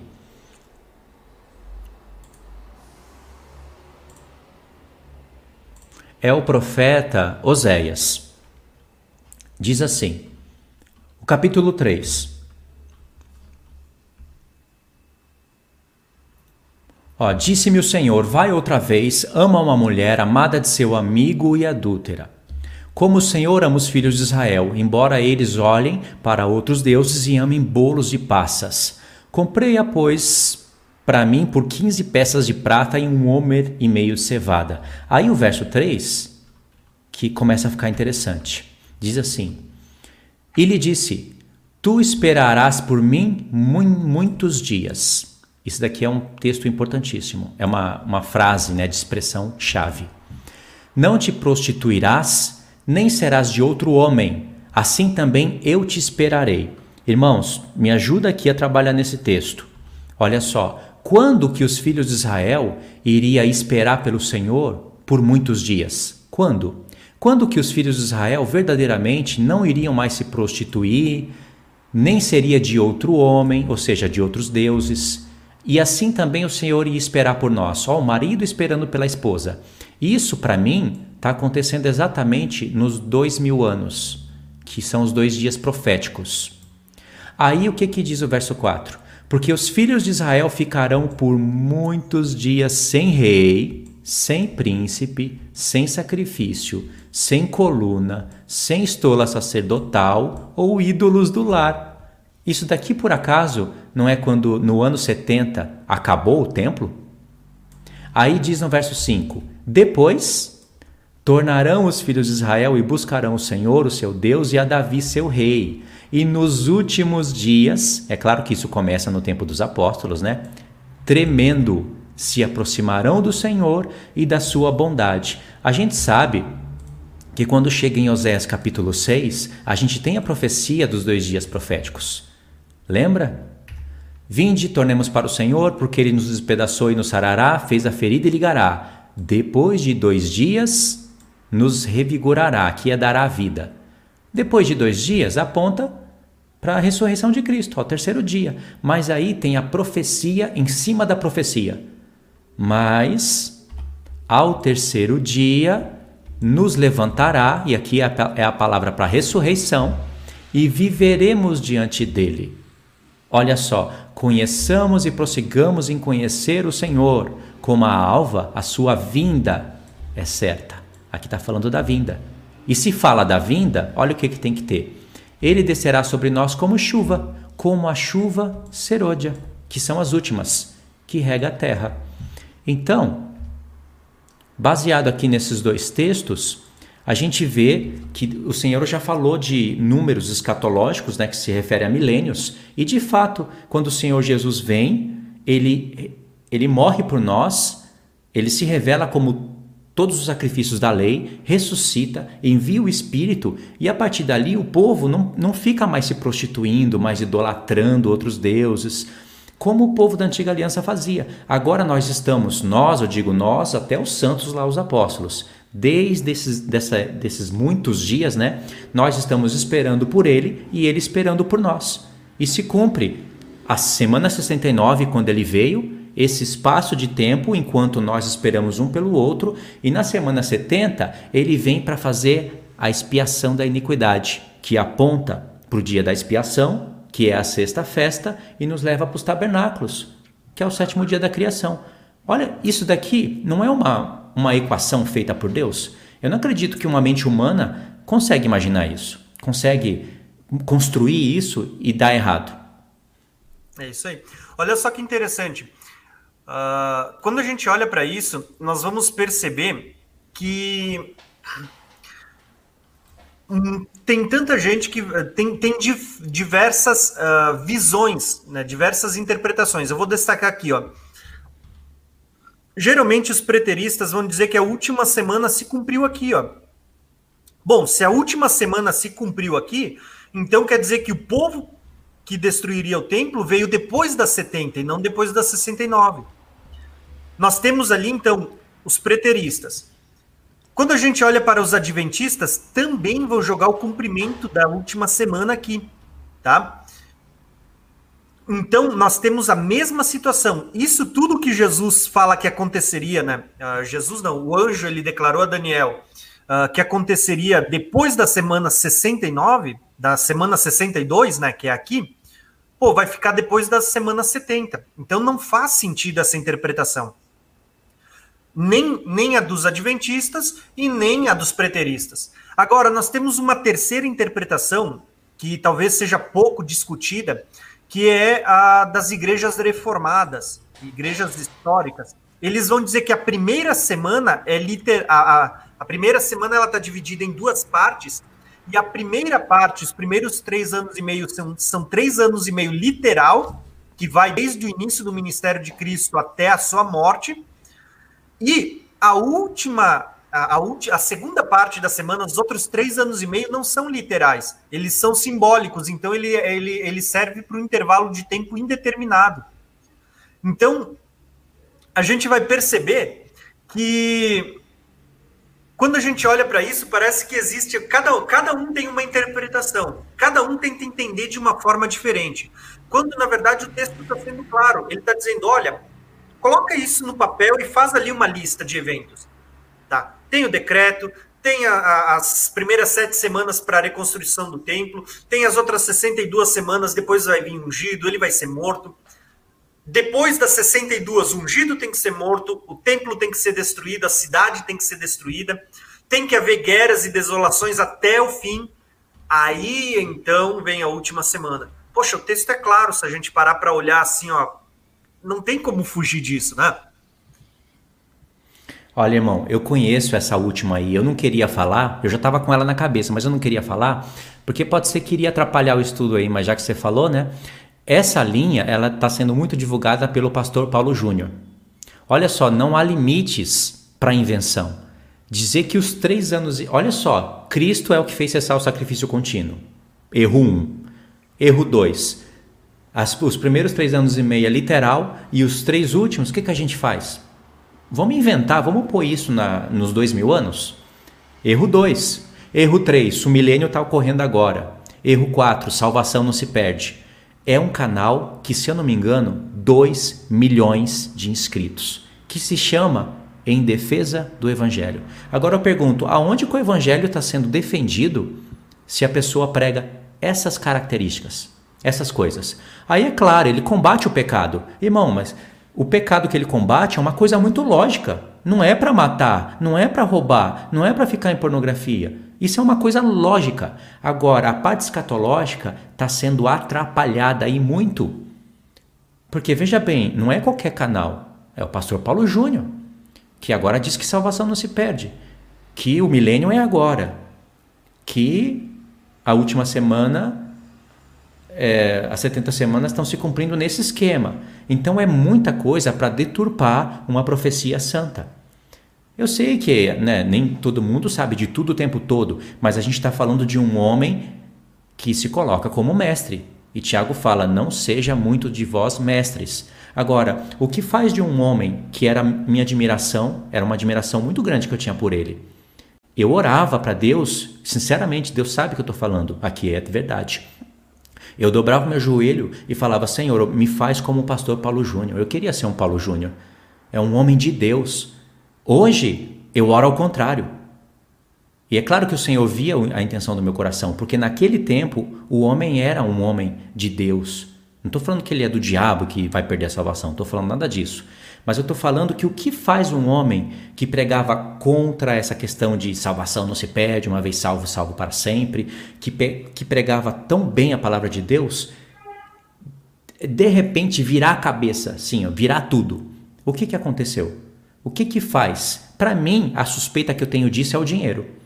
É o que eu suspeito, porque o que, que faz, gente, um homem que tinha um pensamento tão legal, bíblico, de admiração, virar assim, ó, de uma são encontros com Hernandes Dias Lopes, são encontros com esses pastores calvinistas. Corrompeu a mente do homem. Agora vê bem. E se isso aconteceu com ele, pode acontecer com qualquer homem de Deus. Tem que ter a palavra de Deus em primeiro lugar. Eu, eu, eu fiz aqui um, sim, uma análise, né, um julgamento, mas eu não sei o que, que passou na cabeça de um homem para ele virar tanto assim, sabe? É claro que não, não virou um apóstata, mas atrapalha, atrapalha o entendimento do povo de Deus.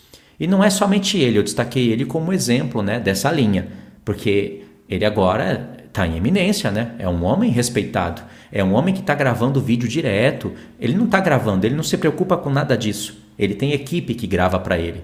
Ele só fala. Então ele lê livros e fala, lê livros e fala. Ele gasta horas é, distribuindo livros. O livro dos puritanos, o livro do seu ciclano, o livro do beltrano, o livro do seu clano.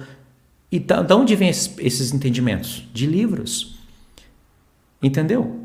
Ou seja, atrasa o edificar da casa de Deus. Isso não adianta o edificar, isso atrasa. É isso aí. Então, a ideia é justamente essa. Eu só quis fazer essa pausa né, para vocês entenderem. Existem diferentes interpretações sobre a última semana, tá? Uh, mas agora a gente vai começar a entrar propriamente dito na última semana, tá? Uh, quando a gente vai entrar nessa última semana, e tudo isso vai puxando, uma doutrina puxa a outra, vocês vão perceber isso, tá? nós vamos ver que ainda faz parte dos eventos né, que acontecem após a, a semana 69. O texto ele fala sobre um governante que há de vir. Tá? O texto diz assim: ó, a cidade e o lugar santo serão destruídos pelo povo do governante que virá. Tá? Uh, o que, que, eu quero destacar aqui nessa ideia do povo do governante que virá e por que, que ele é tão importante para a gente meditar, tá? Existem muitas pessoas que, ao lerem, dependendo da tradução que você for ler da Bíblia, a que eu botei aqui foi a NVI, dependendo da tradução que você for ver, o texto ali não está escrito governante, está, está escrito príncipe. A cidade e o lugar santo serão destruídos pelo povo do príncipe que virá. Então muita gente vai dizer, não, a cidade e o lugar santo foi destruído pelos romanos. Mas tem aqueles que vão dizer que a cidade e o lugar santo foi destruído pelo próprio povo judeu. Né? E o governante desse, desse povo era o próprio Jesus ungido. O príncipe seria morto e agora fala de um príncipe que virá. Uh, a verdade é, irmãos, que aqui o governante que virá, ele está falando de um governante que vai dar início à última semana tá? Como é que a gente sabe? E aqui é só para quem conhece essas doutrinas ou quem sabe quem está vindo dessas doutrinas. Tem gente que diz que esse povo, esse governante, era o próprio Jesus, tá?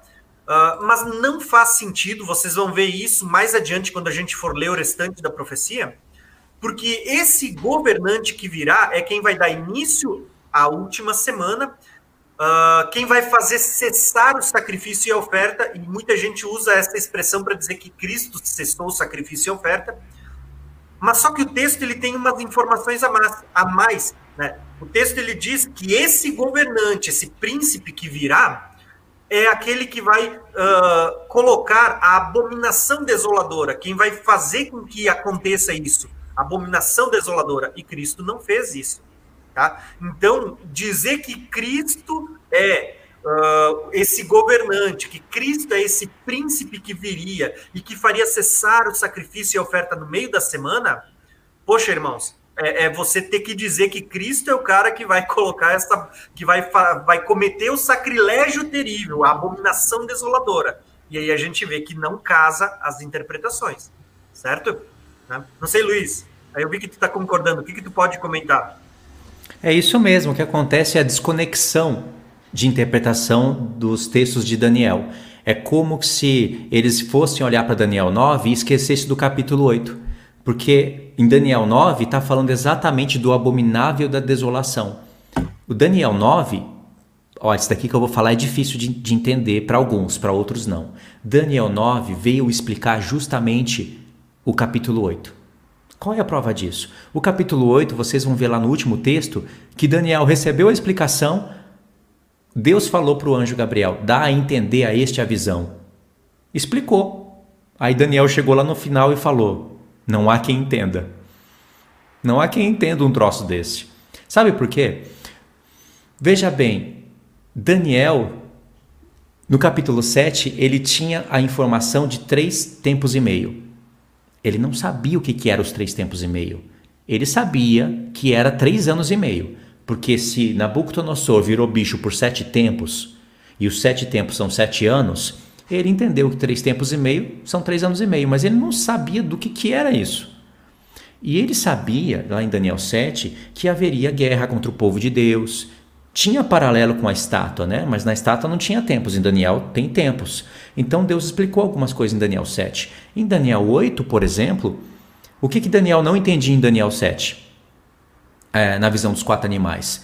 O leopardo de quatro cabeças. Tinha como Daniel entender aquilo? Não tinha. Ele nem sabia que era o reino da Grécia, de Javã. Ele nem sabia. Ah, Deus deu para a entender isso para Daniel no capítulo 8, irmãos, que parece que não tem nada a ver com 7, né? Mas no capítulo 8, o bode é justamente o leopardo de quatro cabeças, e o bode tem quatro chifres, e lá mostra que a divisão do Império Grego, que vai bater com os quatro cabeças do leopardo.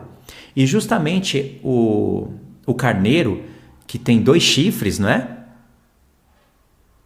O carneiro era uh, o urso de Daniel 7. Então, o bode e o carneiro em conflito em Daniel 8 está explicando o capítulo 7. É, assim, foi o Espírito Santo está dando a entender para Daniel. Só que no capítulo 8 vai entrar a questão das 2.300 tardes e manhãs. Era outra peça que Daniel não entendia. Daniel já tinha duas questões na cabeça.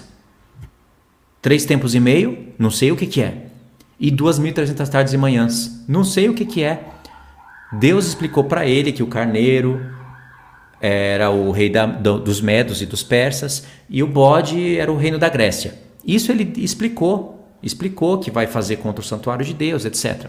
Mas estava tudo meio nebuloso. Por isso que em Daniel 8 ele falou: não há quem entenda isso, não tem jeito. Mas em Daniel 9, quando Daniel estava se humilhando, Deus falou: explica, vai lá e explica. Aí Deus pensou assim com ele. Eu vou dizer o que, que Deus pensou com ele, olha só. Mas é que, irmãos, Deus nos dá a mente de Cristo. Deus pensou assim: eu vou revelar para Daniel algumas coisas. Ele está me buscando, eu vou revelar.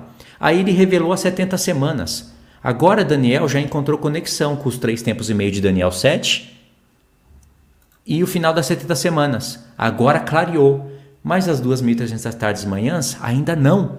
Ficou um pouco obscuro ainda. Mas já clareou a ideia, né? Então, olha só. Daniel entendeu algumas coisas, mas outras ainda não.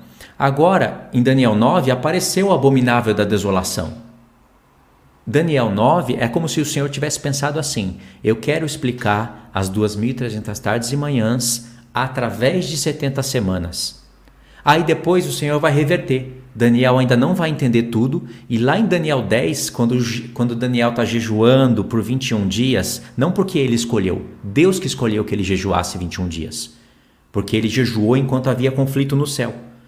Ele se humilhou enquanto havia conflito. Não foi Daniel que escolheu, Deus que escolheu para Daniel. Se o conflito durasse quatro semanas, Daniel estaria se humilhando quatro semanas. Mas Deus que quis estabelecer três vezes sete, para apontar para a festa dos tabernáculos, né? Aí o que, que acontece? Agora Deus inverteu. Se no capítulo 9 ele quis explicar as 2.300 tardes e manhãs através de 70 semanas, no capítulo 10 em diante ele quis explicar as 70 semanas através das 2.300 tardes e manhãs.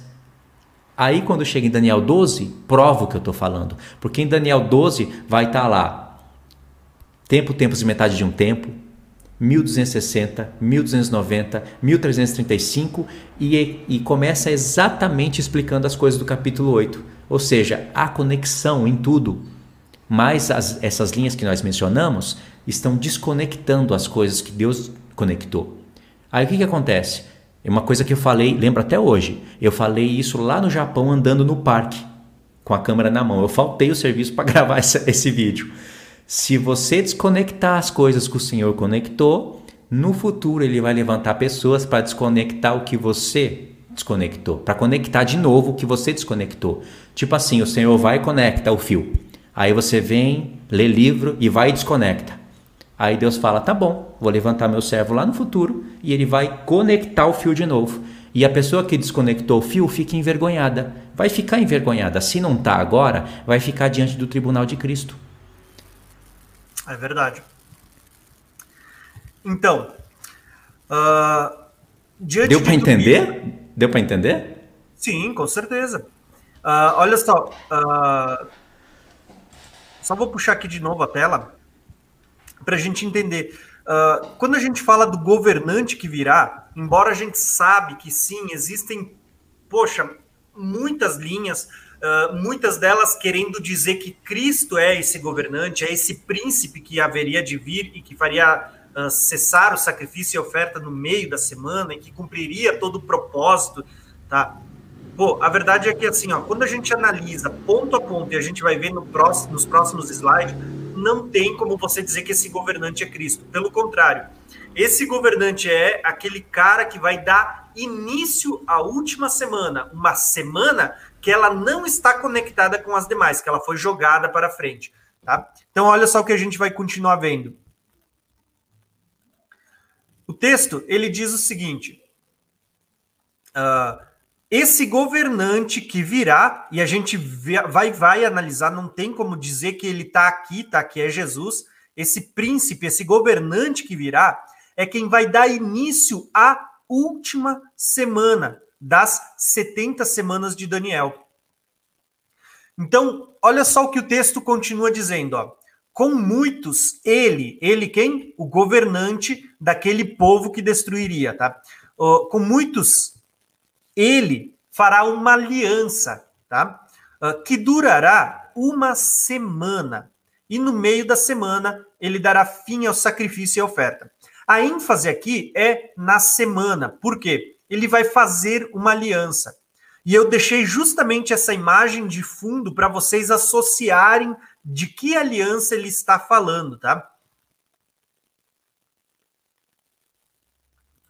Uh, antes de entrar nesse assunto, eu só quero destacar aqui algo.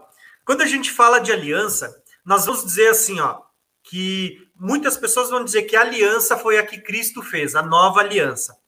Ponto tá? Não faz sentido, porque senão Cristo teria que ser aquele que causaria o sacrilégio terrível, tá? Esquece, isso não, não, não, não é coerente com as escrituras. Mas tem muitos que vão dizer que a aliança que ele fará ali, né, uh, é uma aliança, agora já para quem entende que a semana ficou para o tempo do fim, sim, né? Uh, tem aqueles que vão dizer que a aliança que ele vai fazer é com o povo judeu, tá? Uh, e tem muita gente que diz: não, o anticristo, quando vier, vai fazer uma aliança de paz com o povo judeu. E no meio da semana ele vai quebrar esse, esse, essa aliança. Irmãos, eu vou falar uma coisa para vocês e eu vou falar o que eu entendo das profecias. Eu não vejo nenhum texto dizendo que o anticristo, né, esse personagem que a gente chama de anticristo, esse governante que virá, ele vai fazer uma aliança única e exclusivamente com o povo judeu. Tá? A verdade é que isso é o que? É uma interpretação, é, é uma teoria, tá? mas não é um texto bíblico. O texto fala de uma aliança, sim, mas quando a gente vai ver que tipo de aliança esse governante vai fazer, olha só os textos que eu destaquei aqui para vocês, para vocês verem que fala dessa aliança, tá? Uh, destaquei aqui alguns textos, ó. Daniel 7, tá? vai falar dessa aliança. A revelação lá do, do dos quatro animais. Daniel está dizendo, ó, na minha visão à noite eu vi ainda um quarto animal aterrorizante, assustador e, com, e muito poderoso. Tinha grandes dentes de ferro, com os quais despedaçava e derrotava suas vítimas e pesoteava tudo que sobrava. Era diferente de todos os animais anteriores e ele tinha dez chifres. Olha a ênfase nesses dez chifres. Enquanto eu estava refletindo nos dez chifres, eu vi outro chifre pequeno, tá? Esse esse chifre é o governante que virá. A aliança que ele vai fazer está relacionada a esses outros chifres. Diz, ó, que surgiu entre eles e três dos primeiros chifres foram arrancados para dar lugar a ele, tá?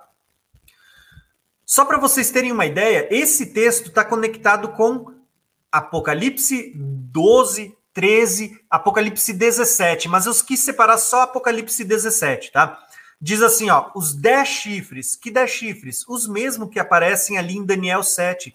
Os dez chifres que você viu são dez reis, que ainda não receberam reino, mas que por uma hora receberão autoridade como reis juntamente com a besta. Quem que é a besta? Esse outro chifre aqui, ó. Uh, e eles têm um único propósito e darão o seu poder e autoridade à besta. Sabe, quando fala aqui, ó, deles receberem autoridade, esses dez chifres e o chifre pequeno, ele está falando de uma aliança, tá? Uh, então não tem como a gente desconectar. Eu citei aqui os dez chifres, mas eu poderia falar dos dez dedos da estátua. Independente da figura que eu, que eu fosse usar para falar, a verdade é que existe o quê? Uma aliança. E aliança não fala especificamente ou diretamente de Israel, né? Como se o anticristo fosse fazer um acordo de paz com Israel.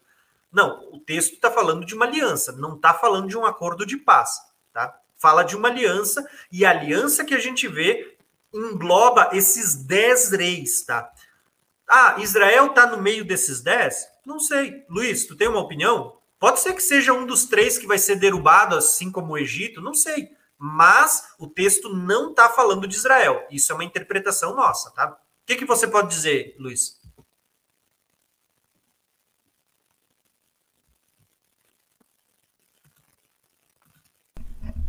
Estava desligado aqui. Eu concordo. Aliança com muito durante uma semana, quando você mostra esse texto, esses textos que você citou, é claro que esses muitos não são muitos judeus.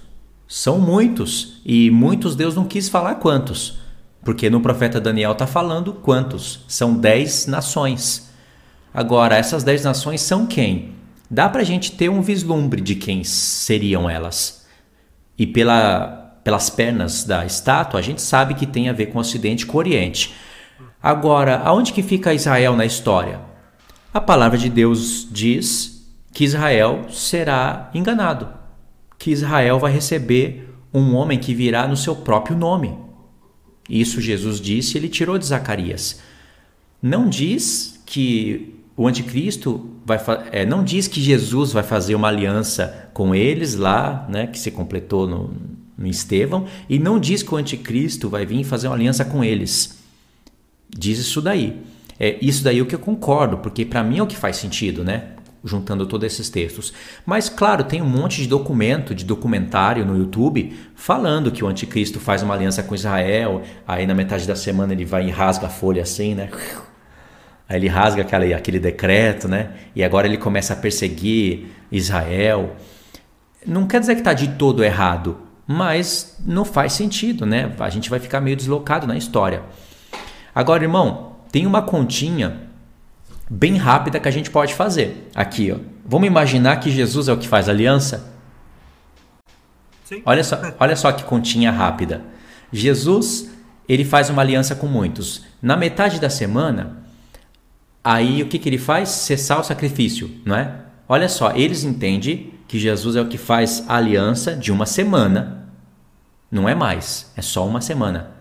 E esse, essa aliança de uma semana, pelo menos os adventistas, lá do canal. É, esqueci o nome do canal. Mas eles dizem que é Cristo que faz essa aliança com muitos e é com judeus. E na metade da semana, ele faz parar o sacrifício contínuo. Entendeu? Eles interpretam assim. E aonde que está a outra metade? Não tem outra, não tem o lugar onde coloca o término dela. Aí eles inventam Estevão. Mas olha só, Jesus ele vem fazer uma aliança com muitos. É a de Moisés ou é a nova? A nova. É a nova, não é? Então, se Jesus faz uma nova aliança com muitos durante uma semana, por que, que é só na morte dele que ele cata o pão e cata o vinho e fala essa é a nova aliança? Não é no início, é no meio então. Já ficou deslocado a profecia. É por isso que eu disse desde o início, não faz sentido, porque ela meio que. Uh, poxa, Jesus não fez aliança no início, fez no meio, e ele é o cara que vai trazer o sacrilégio terrível a partir da aliança.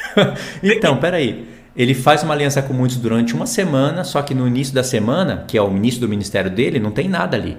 Essa aliança que ele está fazendo com os judeus, com os apóstolos, na mesa, é no meio. E é no meio que ele tem que fazer parar o sacrifício contínuo, não é? É, ele faz cessar o sacrifício contínuo. Só que eu expliquei um monte de coisa lá um pouquinho para trás.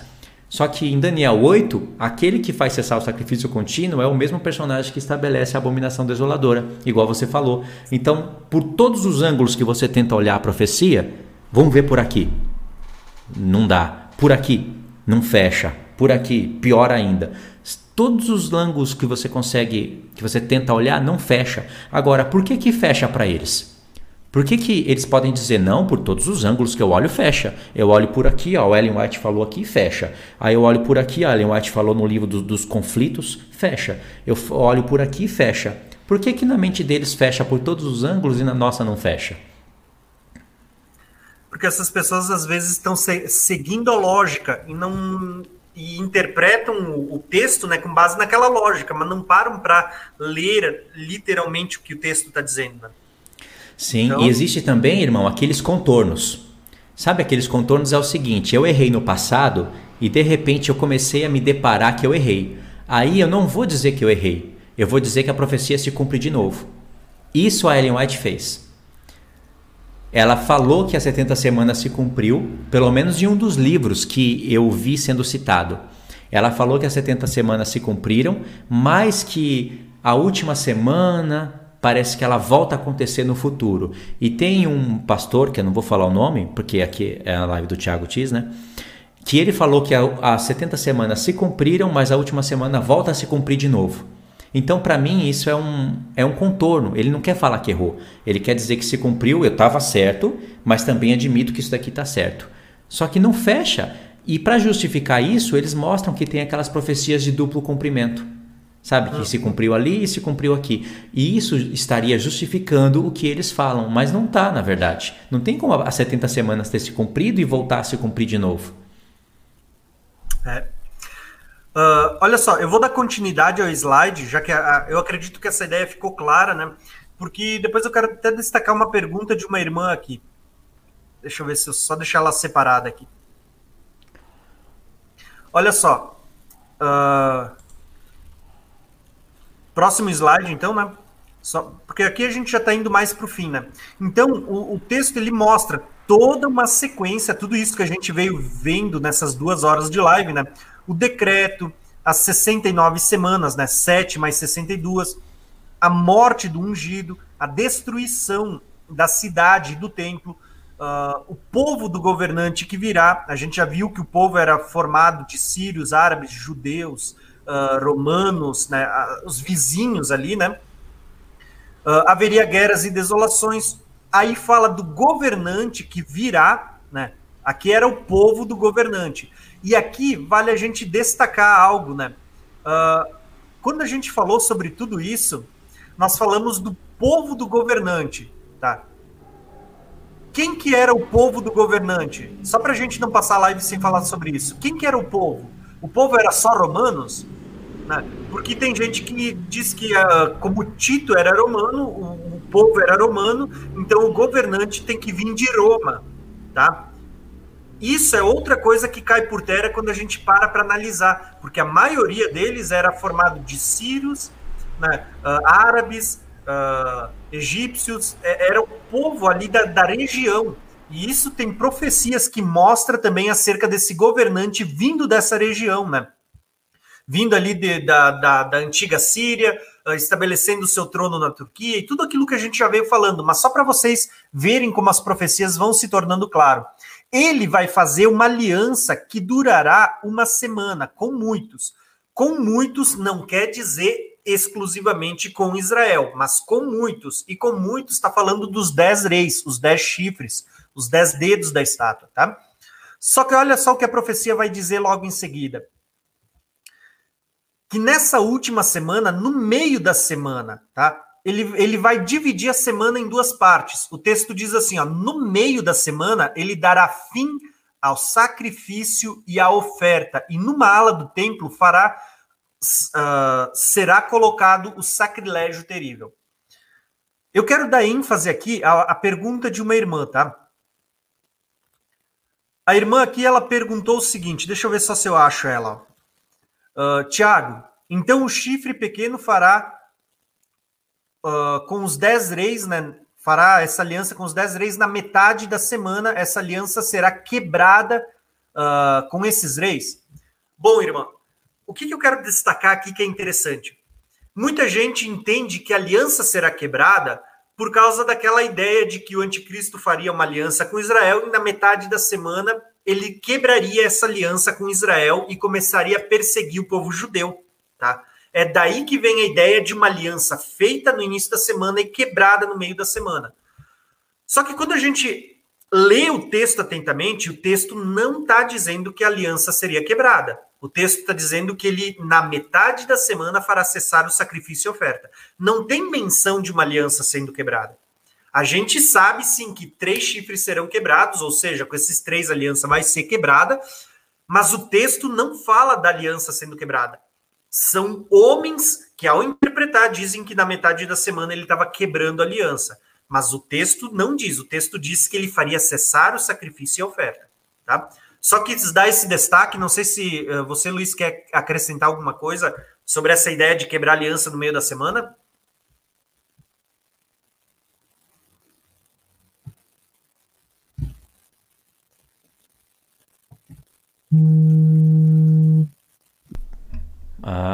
Como é que você fez um. Você deu uma chamada aí? Fez pu aqui. então, o que você falou é, é tá certo, não, não tenho o que explicar aí. A aliança é feita com muitos durante uma semana e não é quebrada. O que acontece no meio da semana é o seguinte: vai ter é, uma globalização, um decreto aonde vai haver grande matança para o lado de Jerusalém por causa daqueles dois profetas que estarão aterrorizando a terra.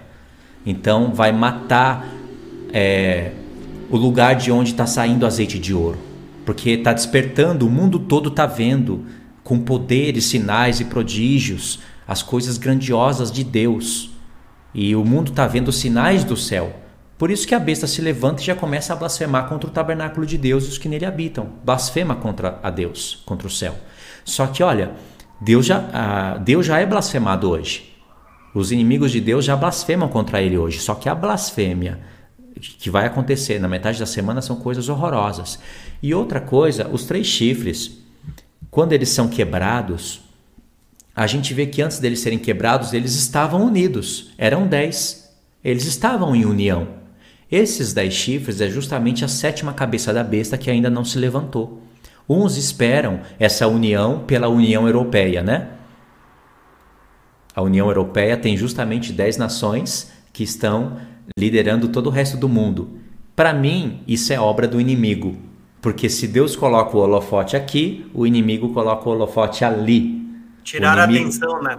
Isso, tirar a atenção. Isso o inimigo faz direto. Eu teria vários exemplos aqui que estenderia de 10 minutos para frente para exemplificar de como Deus mostra um ponto aqui e o diabo é, ele não vai contradizer tudo.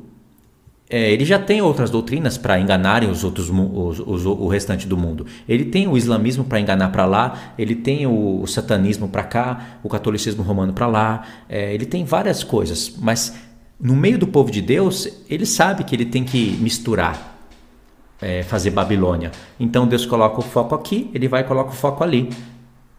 O anticristo não vai vir da União Europeia. Faz parte do, do reino da besta, mas não vai vir dali. Então, dez reinos têm que estar unidos, império, sim, reinando, a sétima cabeça da besta, que não se levantou ainda. E quando ela se levantar, tem que durar pouco tempo. E no meio desses dez, um governante vai se levantar e ele vai ser muito bem aceito por sete reis. Por três reis ele não vai ser aceito. Como que a gente sabe disso? O que leva um chifre pequeno a guerrear contra três chifres e, e arrancar eles? Se eles não estiverem de acordo. Por isso que ele vai fazer guerra. E essa guerra vai ser justamente o reino do norte contra o reino do sul. E ele vai dominar o sul. E aí ele vai se sobrepor sobre os dez. Não quer dizer que ele arranca três e três deixam de existir. Porque lá em Apocalipse 3, lá em Apocalipse 13, em Apocalipse 17, os dez chifres dão o seu poder e o seu reino para a besta. Eles oferecem o seu poder. Então eles vão estar de acordo, mas antes tem que ter uma batalha. E essa batalha é o que nos prepara para receber a última semana. É o que prepara as duas testemunhas. Porque quando o mundo, quando a igreja vê dez nações unidas, o mundo não vai saber o que está acontecendo. A igreja vai saber. A sétima cabeça se levantou. Ela tem que durar pouco tempo. A igreja já vai saber quem que é o anticristo, o que ele vai fazer e ela já vai começar a preparar o caminho. Aí sim o povo vai começar a se direcionar para o deserto, vai começar aquele rebuliço todo. E Deus já vai olhar do céu, vai ver o seu povo com uma mensagem branca, limpa, igual aos apóstolos, e também, como resposta disso, vai dar poder e sinais para que as duas testemunhas vão para Jerusalém e fale da palavra de Deus não só com sabedoria, mas com poder. E aí a gente vai estar tá ligado já na última semana. Por isso, um alerta: não precisa ficar perseguindo os passos de Trump, perseguindo os passos de Jared Kushner achando que com isso você está alertando a igreja. Não precisa postar vídeo todo dia, ficar falando de, de cada palavrinha que eles lançaram nos, nos, nos noticiários. Olha, o mundo, o mundo é enorme e acontece muitas coisas todos os dias, todo o tempo.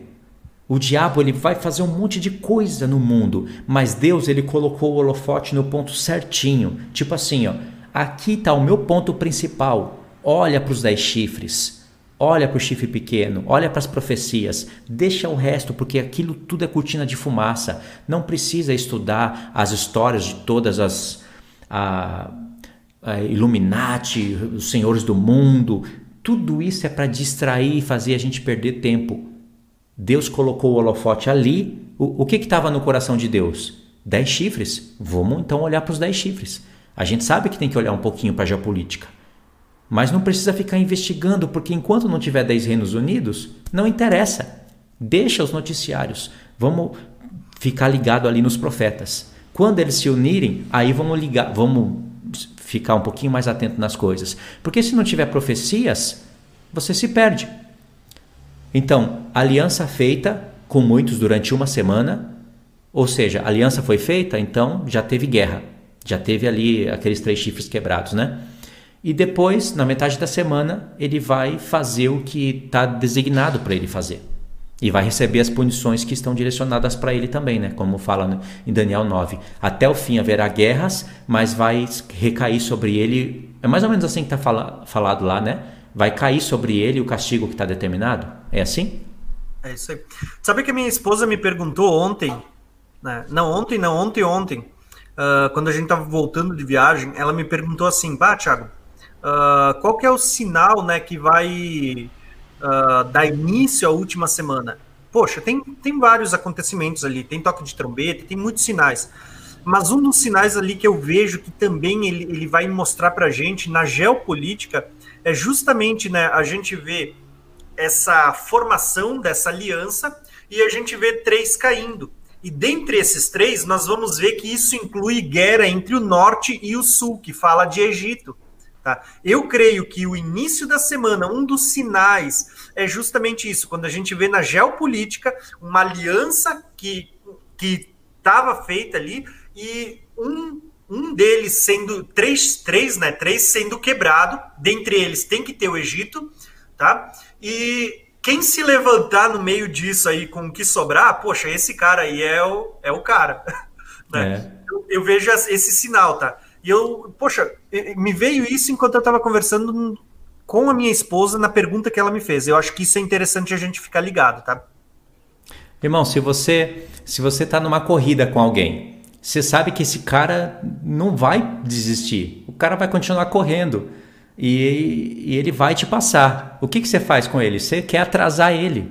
Você tem que atrasar o cara. Ele não vai desistir. O diabo sabe disso. Ele sabe que tem muitas pessoas que não vão desistir de Cristo. É, é embora ele queira isso, né? Mas o que, que ele pode fazer para atrasar? Ele faz. Ele quer atrasar o povo de Deus. É claro que ele quer apostasia. Mas se ele não consegue fazer isso, então que ele atrase, que ele mude o foco que ele, sabe, que ele tire a, a, nossa visão da palavra. E ele faz isso através da geopolítica também. Quer você, quer você goste ou não, o diabo usa a geopolítica para atrasar o povo de Deus. É verdade. Não é porque. Não estou dizendo que quem fala da palavra de Deus através do ângulo da geopolítica está sendo usado pelo diabo. Eu estou dizendo que o diabo que coloca aquelas peças lá na geopolítica, sabendo da intenção do coração da pessoa. Na verdade, às vezes não é tanto ficar alertando, é que quanto mais vídeo, mais monetização, mais vídeo, mais dinheiro, mais vídeo, mais crescimento de canal. Essa é a verdade que não pode ser omitida. Por isso esse tanto de volume de material. Tem gente que fica esperando todo dia nos noticiários alguma catástrofe, já para colocar o nome da catástrofe no título do vídeo, a capinha com o negócio da catástrofe, sabe? O Trump assim, ó. Aí o, o Jared Kushner assim, sabe? E para postar o vídeo. Você acha que isso é para alertar o povo de Deus? Isso é dinheiro, é trabalho, irmãos. Quando você quer alertar o povo de Deus, você fala: vamos em Daniel, vamos em Apocalipse, vamos em Obadias, vamos em Naum e se dedica dia após dia para ensinar a profecia para o povo de Deus. É isso aí. Olha só, eu vou puxar aqui a uh, próximo slide só para a gente dar continuidade, tá? Uh, o texto diz assim, ó. Então, entendendo que a gente está falando ali sobre uh, o meio da semana, a, a, próxima questão a ser levantada aqui é, é a seguinte, ó.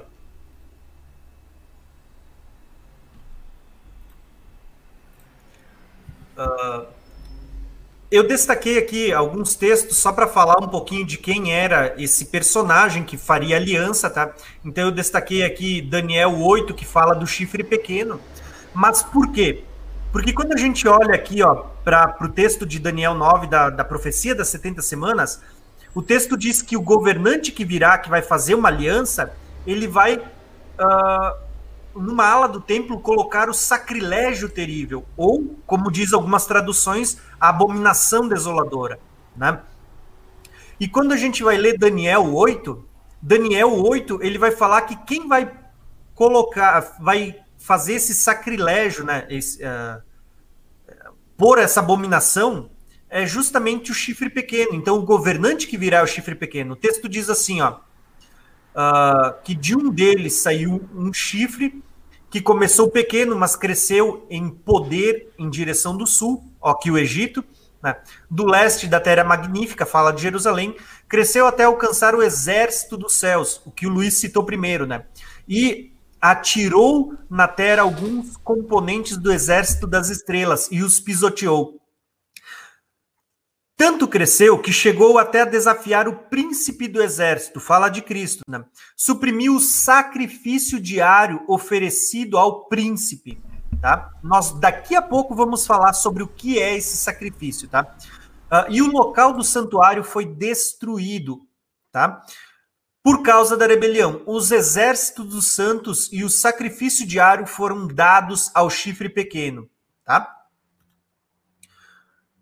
Além desse texto, eu coloquei Daniel 11 porque vai dizer assim: as suas, suas forças armadas se levantarão para profanar a fortaleza e o templo. Aqui já vai começar a falar do que, que é esse sacrilégio, essa, esse sacrilégio terrível, essa abominação desoladora. Fala das forças armadas profanando a fortaleza e o templo. Uh, acabarão com o sacrifício diário e colocarão o sacrilégio terrível, tá? Uh, então ele diz assim: com lisonjas corromperá aqueles que tiverem violado a aliança e tudo mais, tá? Então ele está falando de novo aqui, ó, de forças armadas, está falando do chifre pequeno, está falando do sacrilégio terrível e do cessar do sacrifício e oferta. E outro texto, isso aqui é só para vocês estudarem depois em casa. O próprio Jesus, ele vai citar esse texto. Ele diz, ó, quando pois virdes a abominação desoladora ou o sacrilégio terrível, do qual falou o profeta Daniel, que está no lugar santo, quem lê entenda, tá? Nós vamos ver que tudo isso já foi citado por Jesus. Só que quando é que isso acontece? Quando é que ele vai fazer cessar o sacrifício e a oferta e colocar essa abominação, esse sacrilégio terrível? No meio da semana. É isso que a profecia está falando para nós que é no meio da semana que ele vai fazer cessar o sacrifício e oferta e ser aposta a abominação da desolação.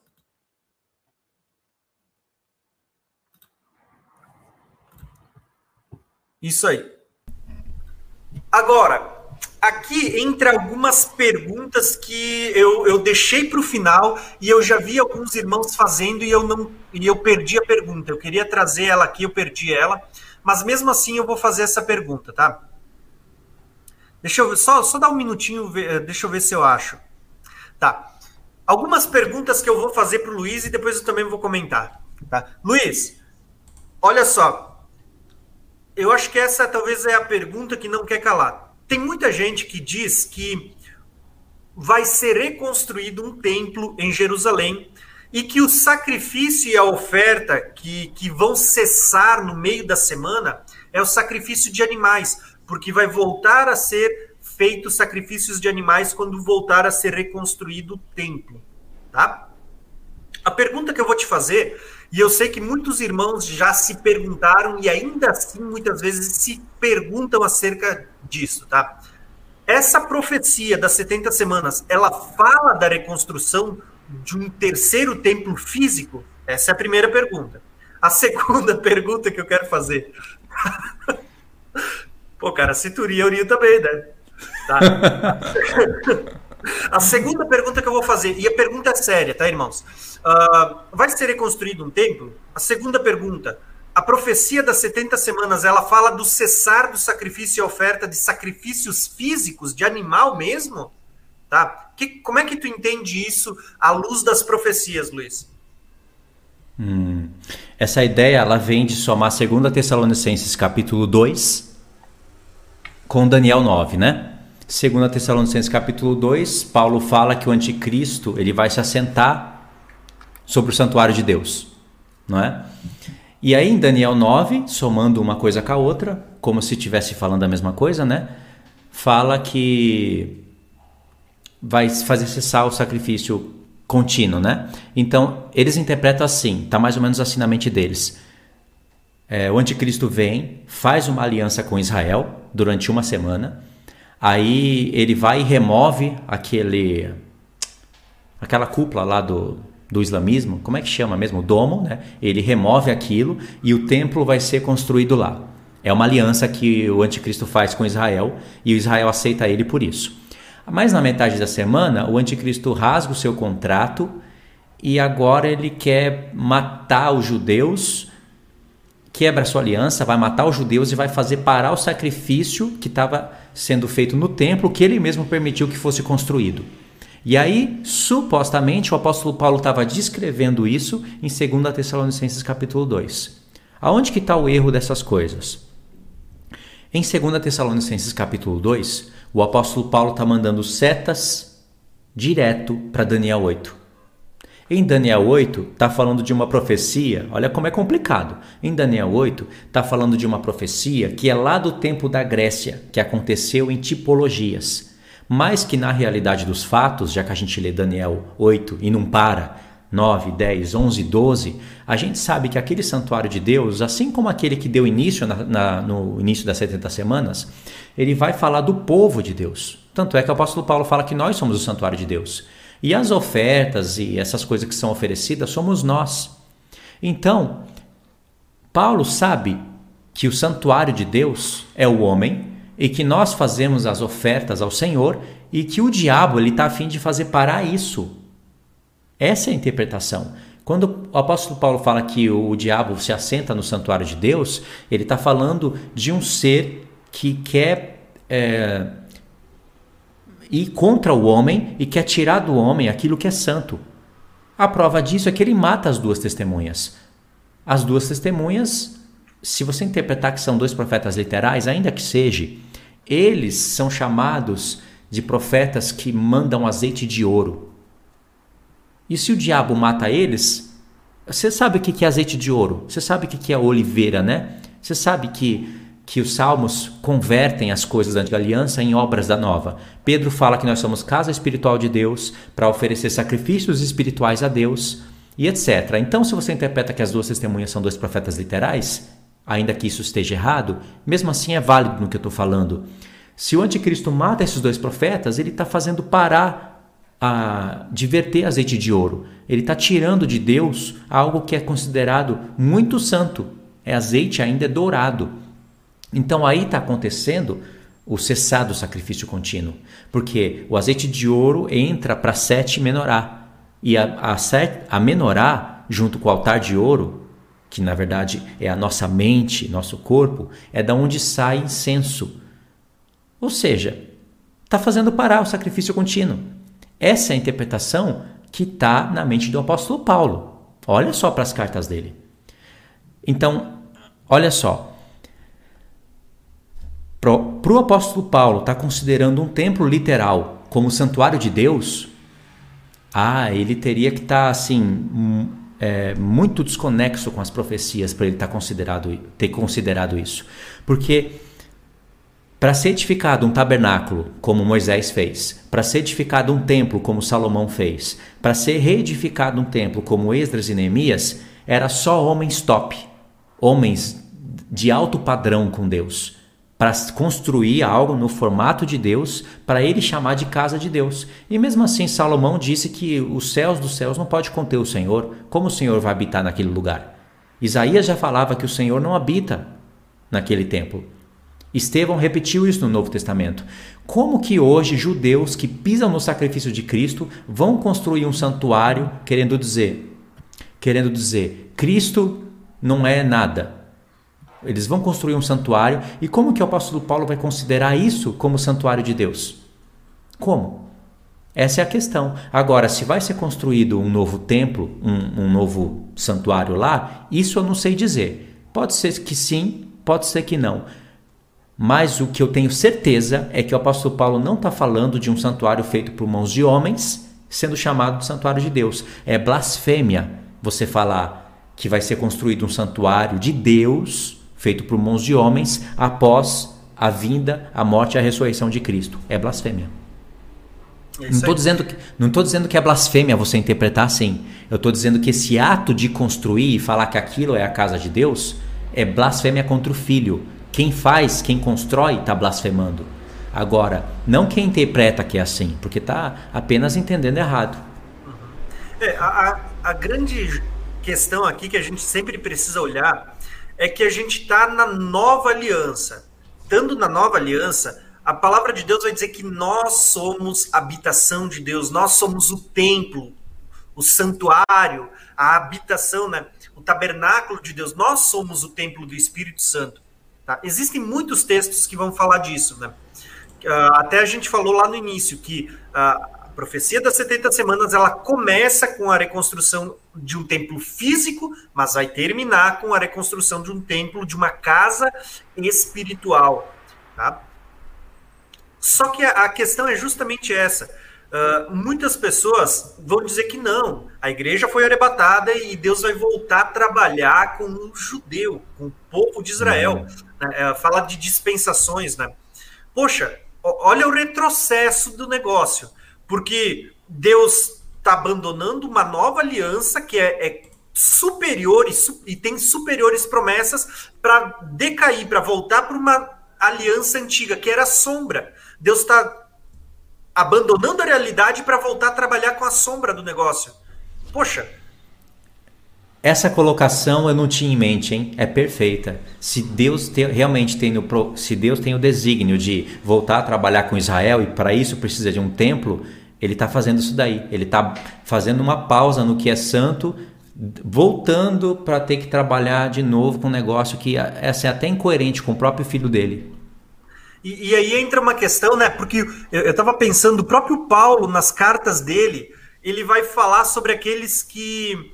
Uh, acho que é em Hebreus, né? Hebreus 6 e Hebreus 10. Ele está falando daquelas pessoas que uh, conheceram a palavra, o dom de Deus, uh, tudo aquilo que, que conheceram da, da nova aliança, da graça de Deus, e estão voltando para a velha. Ele diz que é impossível renová-los de novo para o arrependimento. Poxa, irmãos, imagina só que quando a gente diz que vai ser reconstruído um templo e que é esse templo que Deus está levando em consideração, nós estamos dizendo que Deus está voltando para a antiga aliança e está fazendo pouco caso da, da nova que foi selada com o sangue de Cristo. Não é sangue de animal, é o sangue do próprio Jesus. Então, poxa, isso começa a botar em xeque muitas cartas de Paulo. Tá? A gente ir por esse caminho. Às vezes a gente faz essa interpretação, nem percebe que a gente está pondo em xeque os próprios ensinamentos da graça, os próprios ensinamentos da, da, da nova aliança, que são superiores, que são maiores, que não são sombra, que são realidade. Tá? E aí entra tudo aquilo que o, que o Luiz estava falando, tá? Eu achei a pergunta da irmã a pergunta da irmã era a seguinte, né? Uh, o que era o sacrifício e a oferta, né? O que é esse sacrifício e essa oferta que o anticristo fará cessar na metade da semana? Essa era a pergunta da irmã. Tá? Quando a gente entende né, que nós estamos falando de um templo espiritual e que é este templo que o, esse personagem vai profanar esse chifre pequeno, esse anticristo, esse homem do pecado, esse filho da perdição, é esse templo que ele vai fazer cessar o sacrifício e a oferta, fica mais fácil da gente entender o que é o sacrifício e a oferta. E o próprio Luiz já vinha falando sobre isso, tá? O que é o sacrifício e a oferta? Quando a gente olha um templo espiritual, nós vamos ver sacrifícios e ofertas espirituais. Fala daquilo que sai de lábios puros, fala daquilo que a gente faz em prol do reino, dos frutos que a gente vai oferecer, das primícias que nós vamos entregar a Deus, tá? Tudo isso está, está conectado com sacrifícios espirituais. está conectado com a figura da menorá, que era acesa de manhã e de tarde, com o incenso no templo que era oferecido tardes e manhã, né, de manhã e de tarde, que era acendido diante do Senhor. E nós vamos ver que o incenso é uma figura que aponta para a oração dos santos, tá? Então, tudo isso está conectado, irmãos. Mas quando a gente olha para o livro do Apocalipse, nós vamos ver ali a figura de um templo. Lá tem a menorá, lá tem o altar do sacrifício, onde uh, debaixo do altar tem a, a, aqueles que foram mortos por não negar a Cristo durante o período da grande tribulação. Lá tem todas as figuras de um templo. Se você for olhar ali, fala de um templo espiritual, não fala de um templo físico. Tá? E aqui eu quero destacar o que o Luiz falou. Pode ser sim que o povo judeu uh, reconstrua um templo? Pode ser. A gente sabe que eles têm esse intento no coração. Eu não vou uh, deixar isso de lá, dizer que não. Mas a verdade é que a Bíblia não fala sobre a reconstrução de um templo físico. As profecias não anunciam um templo físico. Pelo contrário, eles profetizam um templo espiritual. Pode acrescentar um texto aqui, irmão? Claro que sim. Olha só uma, uma passagem rápida.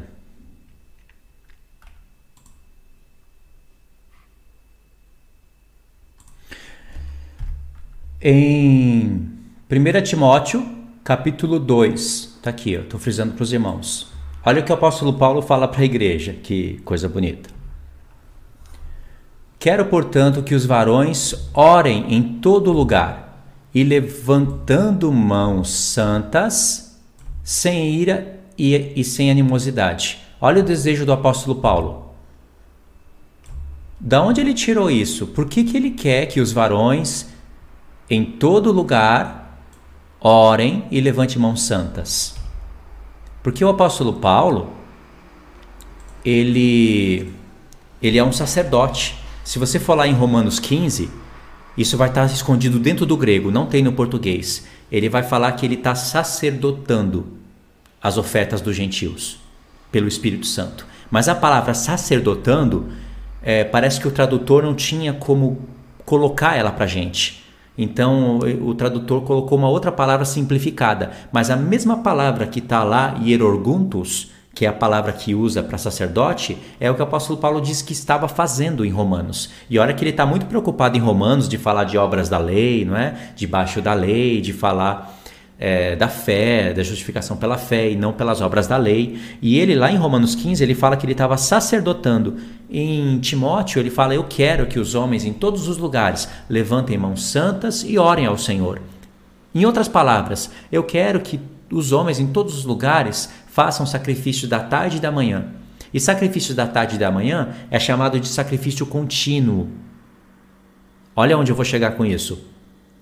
Em Malaquias 1, o Senhor está repreendendo Israel porque Israel desprezava as coisas da antiga aliança e eles nem sabiam que isso estava apontando para a nova. Aí Deus fala assim: Vocês me desprezam, oferece pão imundo na minha mesa, falam que é uma canseira todo esse trabalho, mas o meu nome é grande entre os gentios. E em todos os lugares eles oferecem incenso puro.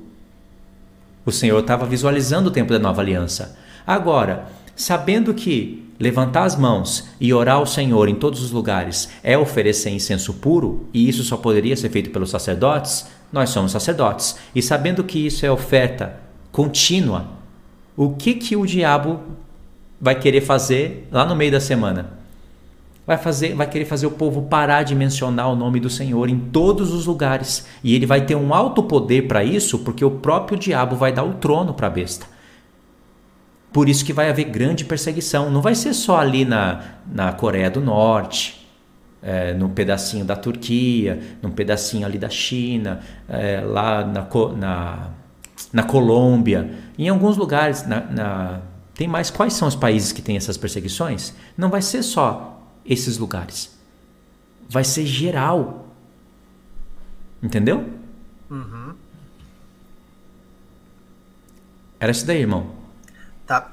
Eu estava lendo aqui uma pergunta, na verdade. Tem aqui, ó. Uh, se Apocalipse 11 são mortas as duas testemunhas nos 1260 dias, quem passa por perseguição nos três tempos e meio da última metade das 70 semanas? tá? Bom, essa pergunta é bem interessante e para entender isso, a verdade é que a gente tem que entender as duas casas de Israel.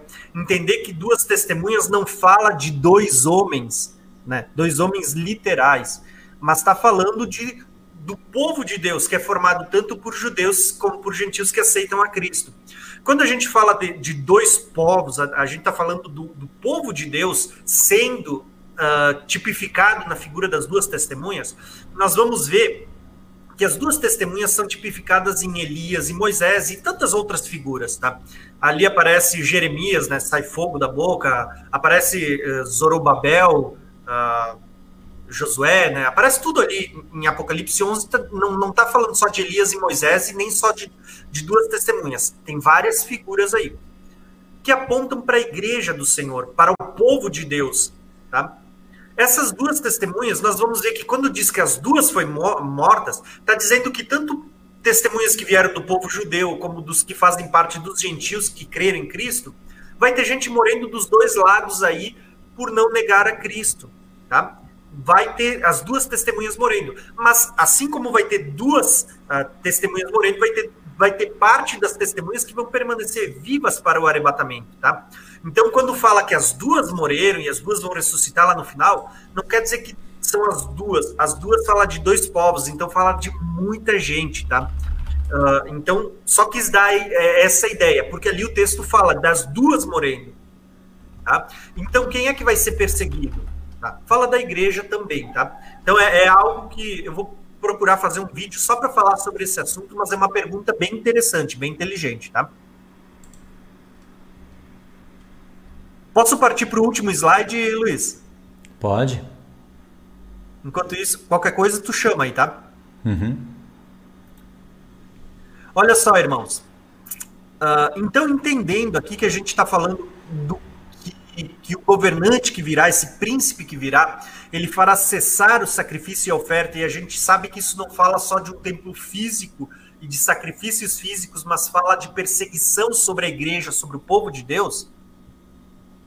O texto, a, a profecia, ela vai encerrar dizendo o seguinte, irmãos, olha só.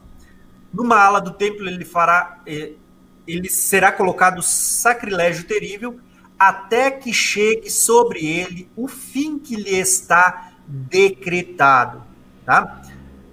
Então, eu destaquei aqui um texto, irmãos, para a gente falar do fim desse personagem. Tá? Uh, Daniel 7, ele diz assim: ó, enquanto eu olhava, tronos foram postos num lugar e um ancião se assentou. Suas vestes eram brancas como a neve, o cabelo era branco como a lã, e o seu trono ardia em fogo. E as rodas do trono estavam todas incandescentes. Daniel está falando sobre vários tronos que foram postos e um trono que é o do ancião de dias. E o filho do homem se achega ao ancião de dias para receber domínio eterno. Tá? Isso está falando do final da última semana de Daniel. Daniel 7. Isso a gente vai encontrar lá em Daniel 7:25 dizendo assim, ó: Ele fará falará contra o Altíssimo. Quem é ele? É o chifre pequeno, aquele que, que estava entre os dez chifres. Ele diz: Ele oprimirá os seus santos e tentará mudar os tempos e as leis. Os santos serão entregues nas mãos dele por um tempo, tempos e metade de um tempo. Está falando da segunda metade da última semana de Daniel. Só que o texto vai dizer assim, ó, que depois desse um tempo, tempos e metade de um tempo, o texto vai dizer assim, ó, mas um tribunal o julgará. Que tribunal é esse? É esses tronos e esse trono o julgará e o seu poder será tirado totalmente e destruído para sempre. Se vocês lembrarem, nós lemos em Daniel 9, no final das 70 semanas, que dizer, falando sobre o fim que lhe está decretado. Quando é que esse fim vai chegar? O próprio livro de Daniel explica: vai se assentar um tribunal, tronos serão postos, o trono do ancião de dias, vai, eles vão se assentar para julgar e tirar o poder da besta. E isso a gente vai ver nos mais diversos textos. Eu selecionei dois aqui para quando vocês forem estudar depois uh, esses slides. Apocalipse 19, versículo 4 e versículo 20 diz assim, ó, vi os 24 anciões e os quatro seres viventes, prostrando-se e adoraram a Deus que estava sentado no trono. Esse evento é o mesmo evento de Daniel 7, dos tronos e outro trono que é o ancião de dias. E olha só o que o texto vai dizer no versículo 20: A besta foi presa e com ela o falso profeta, e diante que diante dela fazia sinais, uh, com que enganou os que receberam o sinal da besta e adoraram a sua imagem. Estes dois foram lançados vivos no lago de fogo que arde em enxofre. Tá? Então, aqui o que, que a gente está vendo? Nós vamos ver o fim desse governante que virá. Quando é que ele vai acontecer? Depois de um tempo, tempos e metade de um tempo. Depois do período que ele recebeu autoridade para perseguir os santos. Tá? Então nós vamos ver justamente isso acontecendo quando os tronos forem postos e quando Cristo estiver voltando. E aqui a gente já entraria em outras profecias que engloba 1260, 1290, 1335 dias. Mas é justamente nesse período que nós vamos ver encerando as 70 semanas de Daniel. Tá? Então, aqui nós temos um mapa né, completinho das 70 semanas de Daniel e daquilo que a gente viu nessa live. Né? Luiz, o que, que tu pode complementar aqui? Hum, aí eu já não, não tenho muito o que falar, irmão. Assim, você pontuou né, o que estava no mapa aí. Assim, você basicamente né, finalizou a live. Para mim foi um final aqui. não tem muito o que falar. O que prova, né, o que acabou sendo provado é que as 70 semanas estão no fim, que nós somos o santuário de Deus, que a aliança com muitos é com os dez chifres, que não há quebra de aliança, e sim há um cessar de, do evangelho, né? assim resumindo, o evangelho, o, o diabo não quer que o evangelho seja pregado. Basicamente, né, foi este o, o final da live para mim, né? Deu a é, entender é, que. A verdade é que a gente podia citar muitos textos, existem muitos, tá? O próprio texto de Tessalonicenses diz que por ocasião da vinda do Senhor, né, ele vai destruir ele com o sopro da sua boca, né? Então, pô, tem vários textos que falam do fim que está decretado sobre esse personagem. Mas mais uma vez a gente vai ver que não esse personagem que faz aliança não pode ser Cristo fazendo a aliança lá quando ele, ele morreu na cruz e ressuscitou, porque, poxa, próprio Cristo se destruindo quando vem na sua vinda. Né? Tu, tu vê que a gente vê que fica incoerente esse tipo de visão, né? Uh, um fim que lhe está decretado não faz sentido, porque quando a gente vê as promessas feitas de, para Cristo, fala de um domínio eterno, de um reino eterno, e não de um fim que lhe está decretado, né? Então a gente tem ali, poxa, muitas coisas que começam a tomar luz quando a gente começa a ver, tá? Então, assim, ó, tem a irmã aqui que falou, ó, faz um resumo da live. Não sei se a irmã estava desde o início, mas o resumo da live é justamente esse, tá? Nós temos aqui uh, essa ideia, tá? As 70 semanas, elas começariam a partir de um decreto. Nós vimos que existem três decretos, tá? Uh, o de Dario, de Ciro, do Artaxerxes. Os três são importantes, mas o que parece fazer mais sentido com a contagem das 69 semanas é o do Artaxerxes. Nós vimos que as primeiras sete semanas, que fala de semanas de ano, uh, são 49 anos, era o período da reconstrução do templo, depois haveria mais 62 semanas, que dá 434 anos. Somando as duas, são 483 anos. Depois das 69 semanas, viria ungido e ele seria morto. Depois disto, o, o, o texto continua dizendo que a cidade e o lugar santo seriam destruídos pelo povo do governante que virá. Então a gente falou sobre esse povo, que não era só romanos, uh, falava de sírios, árabes, né, uh, egípcios, tá? Depois disso, haveriam guerras e desolações. Então, depois das 69 semanas, antes das, da última, antes de completar semana, as 70, haveria todos esses sinais. Isso fala de um intervalo de tempo, certo? Uh, então, o governante desse povo e isso fala de etnia, né? Fala do, de um governante da mesma descendência. Uh, esse governante que virá, ele faria uma aliança com muitos. Isso a gente explicou que não tem a ver tanto ou diretamente com Israel, mas quando fala de muitos, fala dos dez chifres, fala dos dez dedos. No meio da semana, nós comentamos né, que ele não vai quebrar aliança. O texto diz que ele vai fazer cessar o sacrifício e a oferta.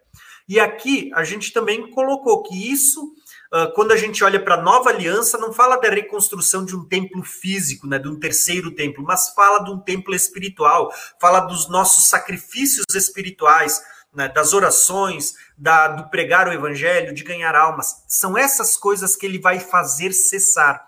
Tá? Mas que existe um fim decretado para ele. Tá? E aqui eu quero destacar algo que eu acho importante, tá, Luiz? É quando chega no final, quando ele for uh, uh, chegar ao fim que lhe está decretado, é que a gente vai ver se cumprir as promessas. Lembra do propósito das 70 semanas que a gente falou lá no início, né, né Luiz? É aqui que a gente vai ver se cumpriu o propósito das 70 semanas, tá? A gente listou ali, né, o propósito das 70 semanas. Olha aqui, ó.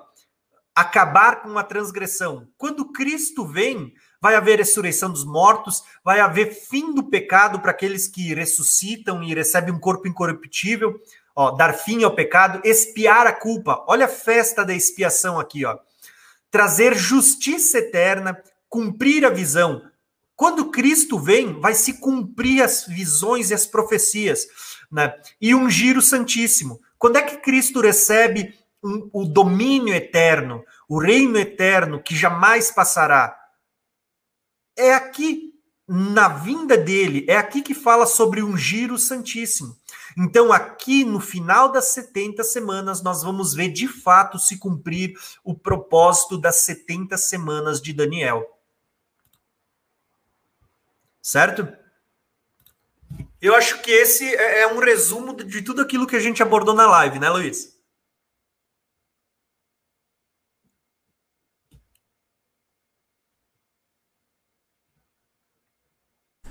Às vezes eu deixo meu microfone mudo, às vezes eu deixo ali, eu tenho que padronizar, escolher um lugar para não ficar confundido. Hum. Então, para quem chegou né, no meio da live ou quase agora no final, esse é um resumo, né? Basicamente a gente está falando isso daí. Por isso que é bom um mapinha, né? Para a pessoa mentalizar. Se você conseguir aquele programinha de escrever na tela, irmão, poxa, vai ficar top, hein? Ah, sim. Então, irmãos, eu acho que a gente pode finalizar por aqui, né, Luiz? Pode. Tá. Então, irmãos, uh, eu espero que esse estudo ele tenha servido para tirar dúvidas, para edificação de vocês. Tá? Essa live vai ficar gravada, você vai poder voltar a assistir ela de novo, tá? Uh, o que, que, eu quero dizer para vocês?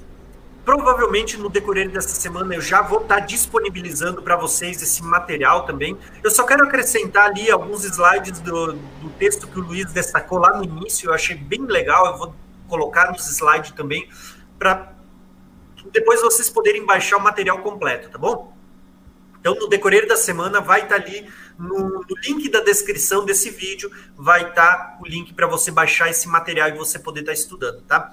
Espero que você tenha gostado, que ele tenha somado ao entendimento que você já tem das profecias, tenha tirado dúvidas sobre aquilo que talvez às vezes fica os pontinhos de interrogação também, tá? Eu quero agradecer a cada um dos irmãos que contribuíram na live, independente de se foi no, no canal do irmão Luiz, se foi no meu, tá? Ao contribuir, vocês estão Uh, nos abençoando para a gente poder investir mais no reino, tá? A gente tem projetos de investir, eu tenho falado para o Luiz também. O Luiz já me abençoou com um, dia também aqui com o Rangline que eu estou usando hoje como iluminação, né? Mas a gente precisa assim, ó, investir em melhoria de materiais. Eu tenho um projeto no meu canal de comprar Bíblias e abençoar ao, alguns missionários.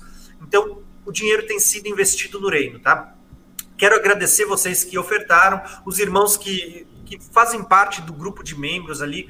Muito obrigado, irmãos, tá bom? E como a gente não orou no início da live, tá, Luiz? Ó, a gente não orou, embora eu vim orando para cá, tá, mas a gente não fez a oração aqui para o pessoal ver, mas eu vim orando, né? Uh, eu gostaria de encerrar a live, depois de deixar você falar as suas últimas palavras hoje, né? De da gente encerrar com uma oração, tá bom, Luiz? Sim. Tá certo. Então, então tá, irmãos. Olha, foi muito bom, bom esse estudo. Eu tive bastante acréscimo. Parece que não, né? Mas eu tive muito acréscimo. E o bom de fazer live de dois é assim, ó, porque enquanto o Thiago estava falando, eu conseguiria, eu conseguia colocar o microfone no mudo e ir acrescentando coisas aqui e somando as ideias, mas eu precisava de alguém falando. Quando você faz live de duas pessoas, para mim fica mais bacana, né? Tive bastante acréscimo, acredito que os irmãos também tiveram bastante acréscimo. Vale a pena assistir essa live de novo na íntegra, mas eu vou pedir também para o irmão Mike fazer uma edição nessa live. Eu vou pontuar os pontos para ele ele vai editar e vai deixar ela mais resumida. Basicamente, ele vai cortar todas as vezes que o Thiago Tis ficou falando e depois vocês assistem lá só a minha fala. Não, tipo, teve muitas vezes que a gente voltou para explicar, né? Teve algumas coisas que talvez assim não somam tanto. Aí essas partes eu vou procurar no vídeo e vou tentar eliminar. vou deixar ali numa versão de uma hora e meia, duas horas, porque ela tá bem grande. E também, o irmão Tiago, já fica aqui, né? Você pode ir lá no canal e baixar e pôr no seu canal também a versão mais resumida. Se bem que vai estar só eu falando nessa versão, né? Mas você pode usar no seu canal também. Tô brincando. Mas ó, muito boa live. Valeu a pena o trabalho que o irmão Tiago te esteve, né? De fazer os slides. Valeu muito a pena porque eles ajudaram muito as pessoas visualizarem. Com certeza os irmãos aprenderam muito. Deu para perceber, né? Que teve bastante acréscimo. E para mim foi uma das melhores lives assim, sendo abordado a última semana, uma das melhores. Tá bom? Obrigado, irmãos, por terem assistido até aqui. Obrigado pelas ofertas, como o irmão Tiago te já bem disse. E fica assim, até o próximo estudo, né? Eu vou ver se eu banco um estudo aqui e chamo o irmão Tiago Tis para fazer junto. Tá Perfeito. Bom? Olha só, antes da oração, eu só quero fazer um anúncio, tá? Segunda-feira eu preparei uma live parecida com essa, tá? Não sobre as 70 semanas, mas eu quero falar um pouquinho da cronologia do livro de Daniel, tá bom? Então fica o convite para vocês segunda-feira. Então, daqui até segunda é uma semana para vocês uh, poderem estar aprendendo ali, mas vai ter uma live com slides assim e também com material para vocês baixarem depois da live também, tá? Onde a gente vai falar sobre a cronologia do, do livro de Daniel. É um pouquinho mais uh, teórico, mas é bem interessante porque sempre acrescenta muito, tá bom? Então, pode orar, Luiz.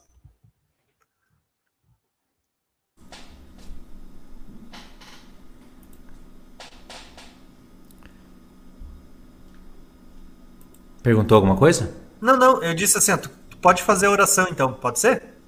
Ah, não, você que vai orar? Tá, pode ser. Vamos lá então.